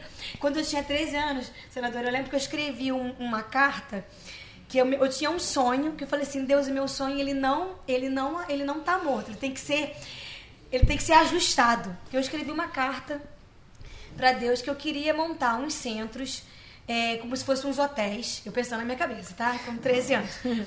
Das pessoas que estão na rua, com as famílias, elas iam para esses hotéis, na minha cabeça eram os, os hotéis. E aí ali teria os alimentos, os refeit- o refeitório, e ele teria ajuda médica, psicóloga, e para eles dali arrumarem um serviço e conseguirem alugar uma casa e sair dali. Então isso era uma, era uma coisa adolescente que eu falo assim, cadê assim, esse sonho?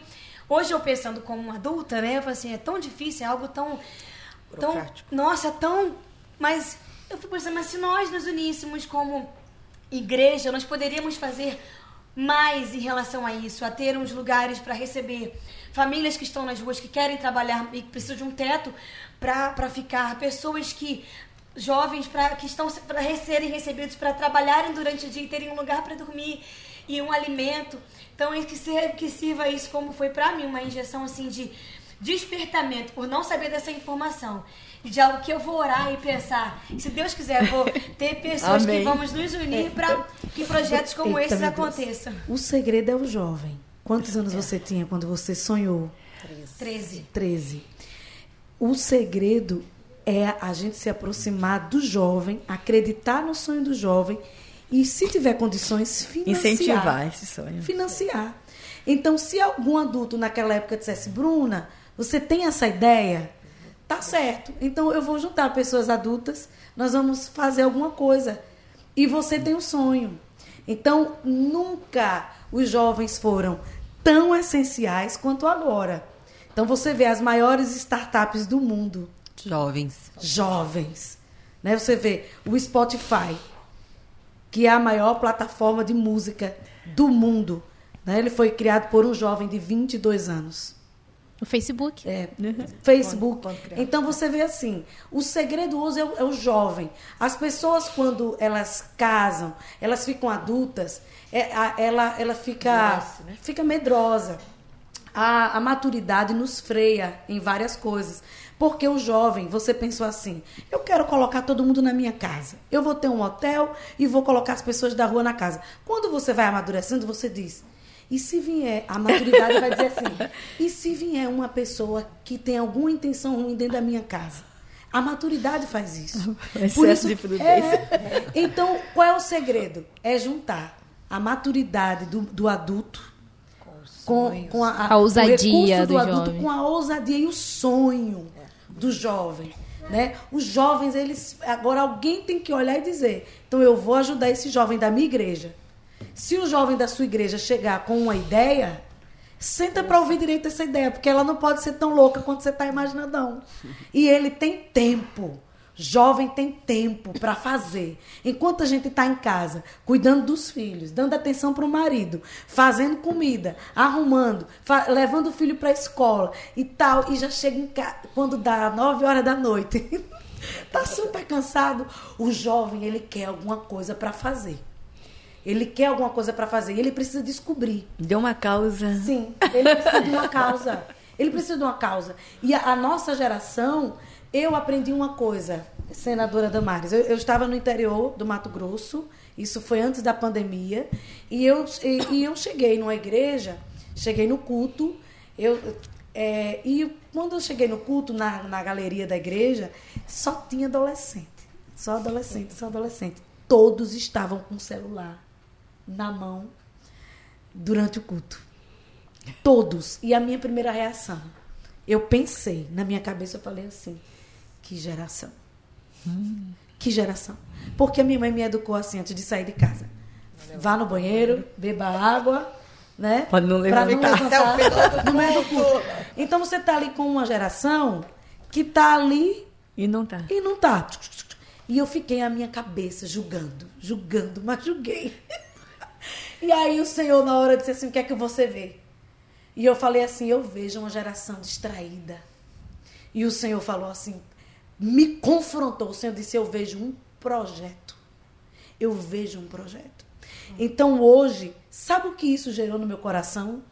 Eu não, eu não, eu cada vez mais eu estou diminuindo as minhas críticas à, à nova geração. Quanto mais a gente criticar, mais eles vão se distanciar da gente. Mais eles vão criar aversão a gente. Ah, e vocês acham que vocês sabem do quê? Não, mas quanto mais eu tiver um olhar curioso, curioso para a geração, certo? Mais eles vão, ah, ok, ela está interessada em me entender. Ele está interessado em me entender, a, a entender a minha realidade.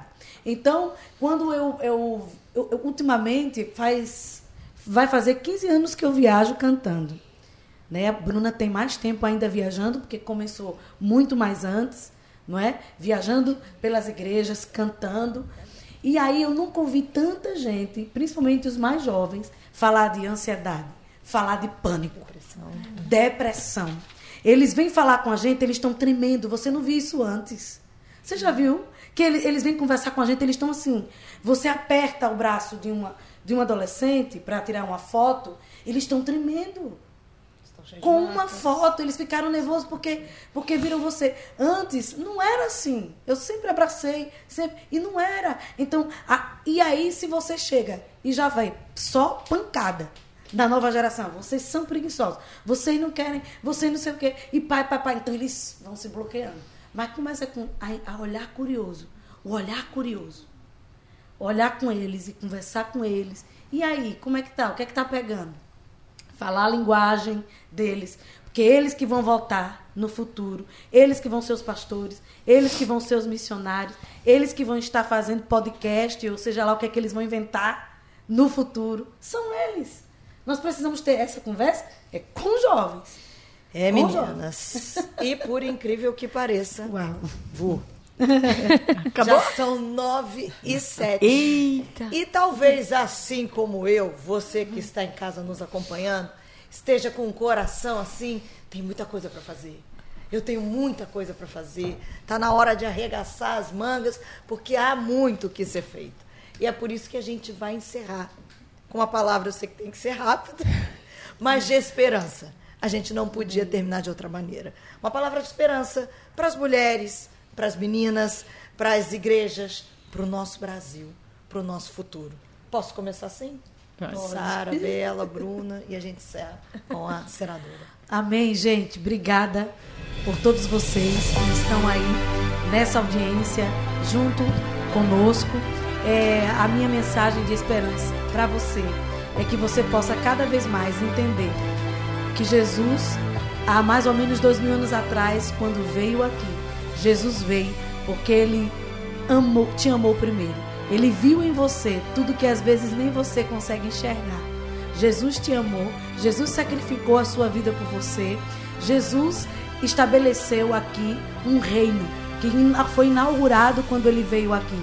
Ele confiou em pessoas simples, discípulos, que quando Jesus voltou para o céu, eles incendiaram a terra. E um dia lá em João, antes dele subir, ele orou por mim, orou por você. Ele disse: Senhor, eu não oro para que o Senhor os tire do mundo, mas que o Senhor os livre do mal. Jesus orou por mim, Jesus orou por você. E hoje, que, os, que essa oração de Jesus te alcance e que você possa incendiar o teu mundo com a mensagem do reino, assim como os discípulos incendiaram há mais ou menos dois mil anos atrás, derrubaram todo aquele império de Roma altamente equivocado, culturalmente equivocado. A igreja incendiou o mundo. A igreja estabeleceu um reino que até hoje chegou até você.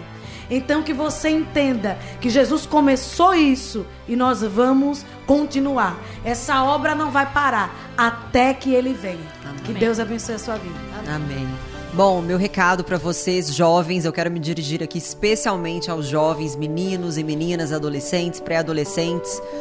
Não cedam, não cedam às pressões deste mundo. Sabe por quê?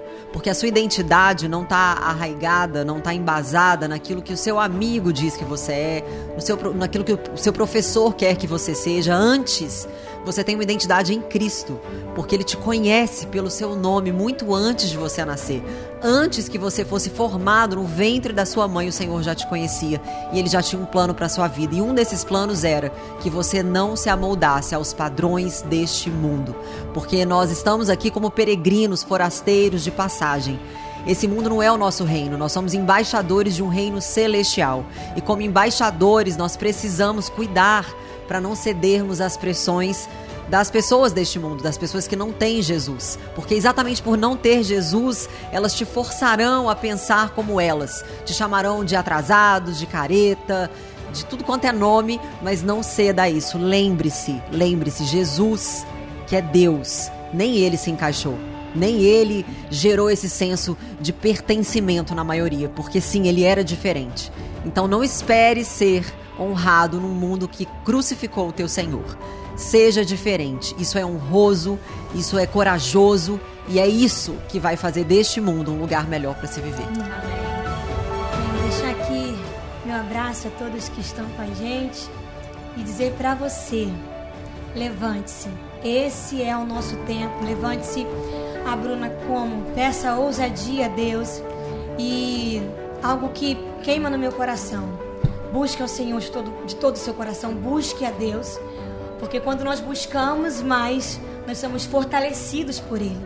Então, que esse seja o tempo onde possamos deixar de lado um pouco aquilo que quer nos distrair, aquilo que quer roubar a nossa atenção, é, as séries, os filmes, por um instante deixe de lado as redes sociais, ajoelhe-se, busque, clame, clame ao Senhor de todo o teu coração. Esse é o tempo que o Senhor deseja se revelar a nós e deseja nos fortalecer para enfrentarmos as dificuldades. A palavra diz que nós teríamos aflições, mas tem de bom ânimo. Que aquele que venceu estará conosco todos os dias. Amém. Não desanime, não olhe para trás, porque nós nós não somos dos que retrocedem. Amém. Nós somos aqueles que avançam. Vamos seguindo de fé em fé e de glória em glória. Está se sentindo fraco? Peça ao Senhor para te encher da força que vem do alto. Peça ao Senhor que abra os teus olhos espirituais.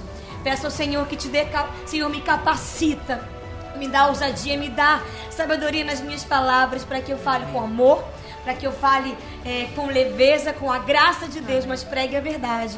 Ensine o caminho que é o Senhor Jesus. Ele é Amém. o caminho, a verdade e a vida. Esse é o nosso tempo nós não vamos nos calar. Nós nos levantamos na força do Senhor, cheios do amor Amém. e da autoridade de Deus em cada um de nós. Amém. Eu? Primeira pergunta, produção. Algum pedido de casamento para mim? Duas horas aqui, nada. Eu quero dizer assim, meninas, como foi bom compartilhar com vocês. Gente, eu sou Tiete. Eu sou apaixonada por vocês três. Eu sou fã de chorar, de ir pra show, de ficar na frente gritando e vocês não olham pra mim, porque eu sou a... tem outra adolescente gritando mais alto que eu. Bela, você tem feito uma revolução nas redes.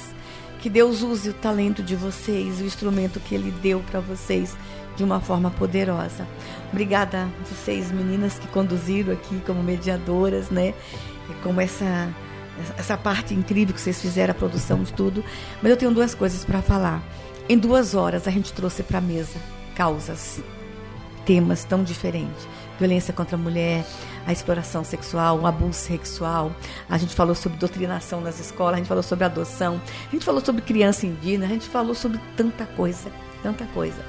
A minha pergunta é: qual é a sua causa? Eu tenho encontrado muitos crentes tristes, em depressão, desanimados, porque não tem uma causa. Encontre uma causa que vala Vale a pena você dar a vida por ela. Nós trouxemos algumas opções aqui. Se envolva. Faça. Então, assim, eu tenho perguntado para os crentes qual é a tua causa.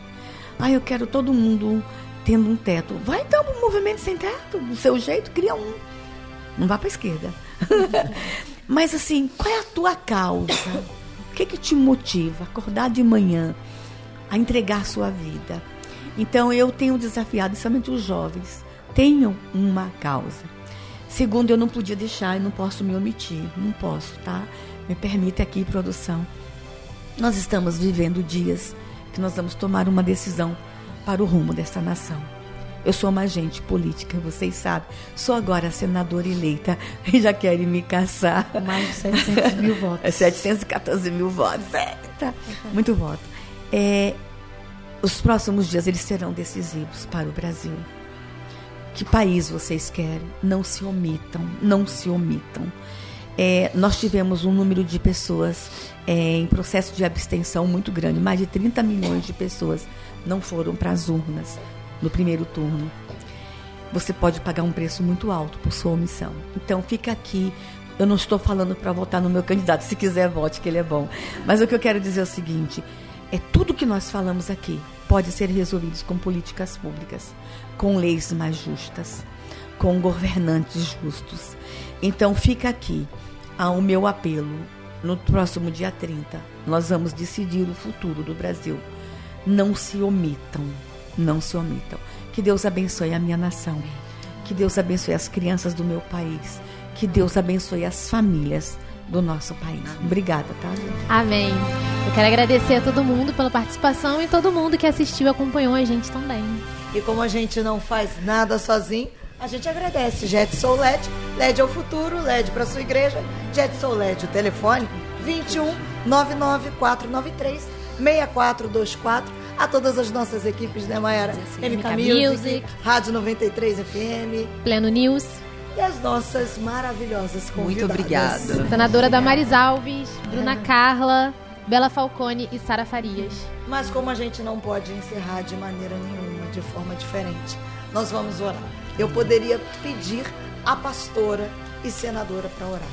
Mas como ela também tem um grande desafio nas mãos, ela vai ser alvo da nossa Eu tô em pecado também, mano. Não, tá não. Eu xinguei muito hoje os pedófilos.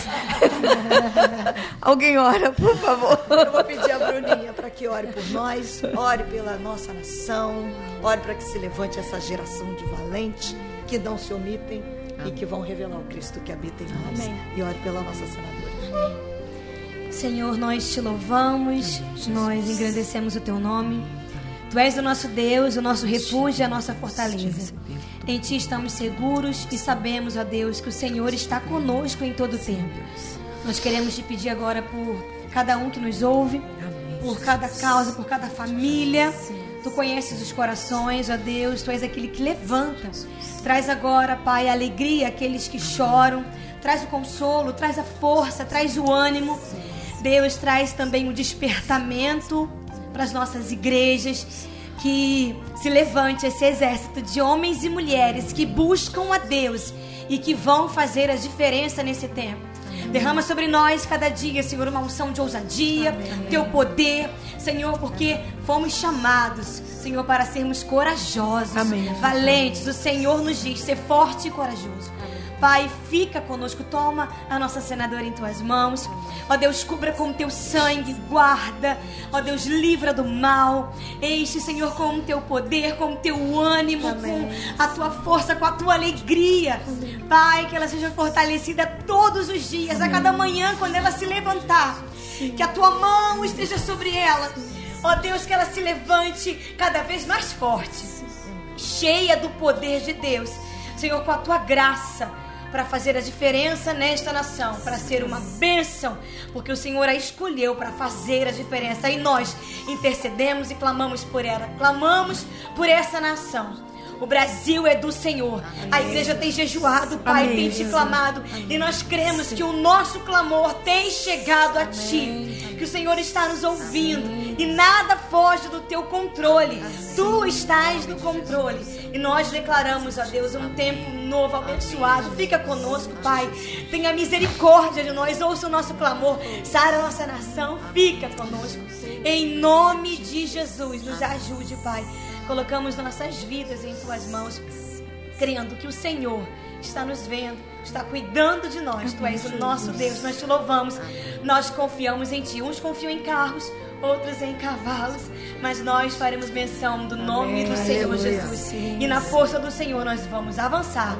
Nós vamos conquistar tudo que o Senhor tem para o Brasil, tudo que o Senhor tem para essa nação, em nome de Jesus. Amém. Amém. Tchau, gente. Obrigada.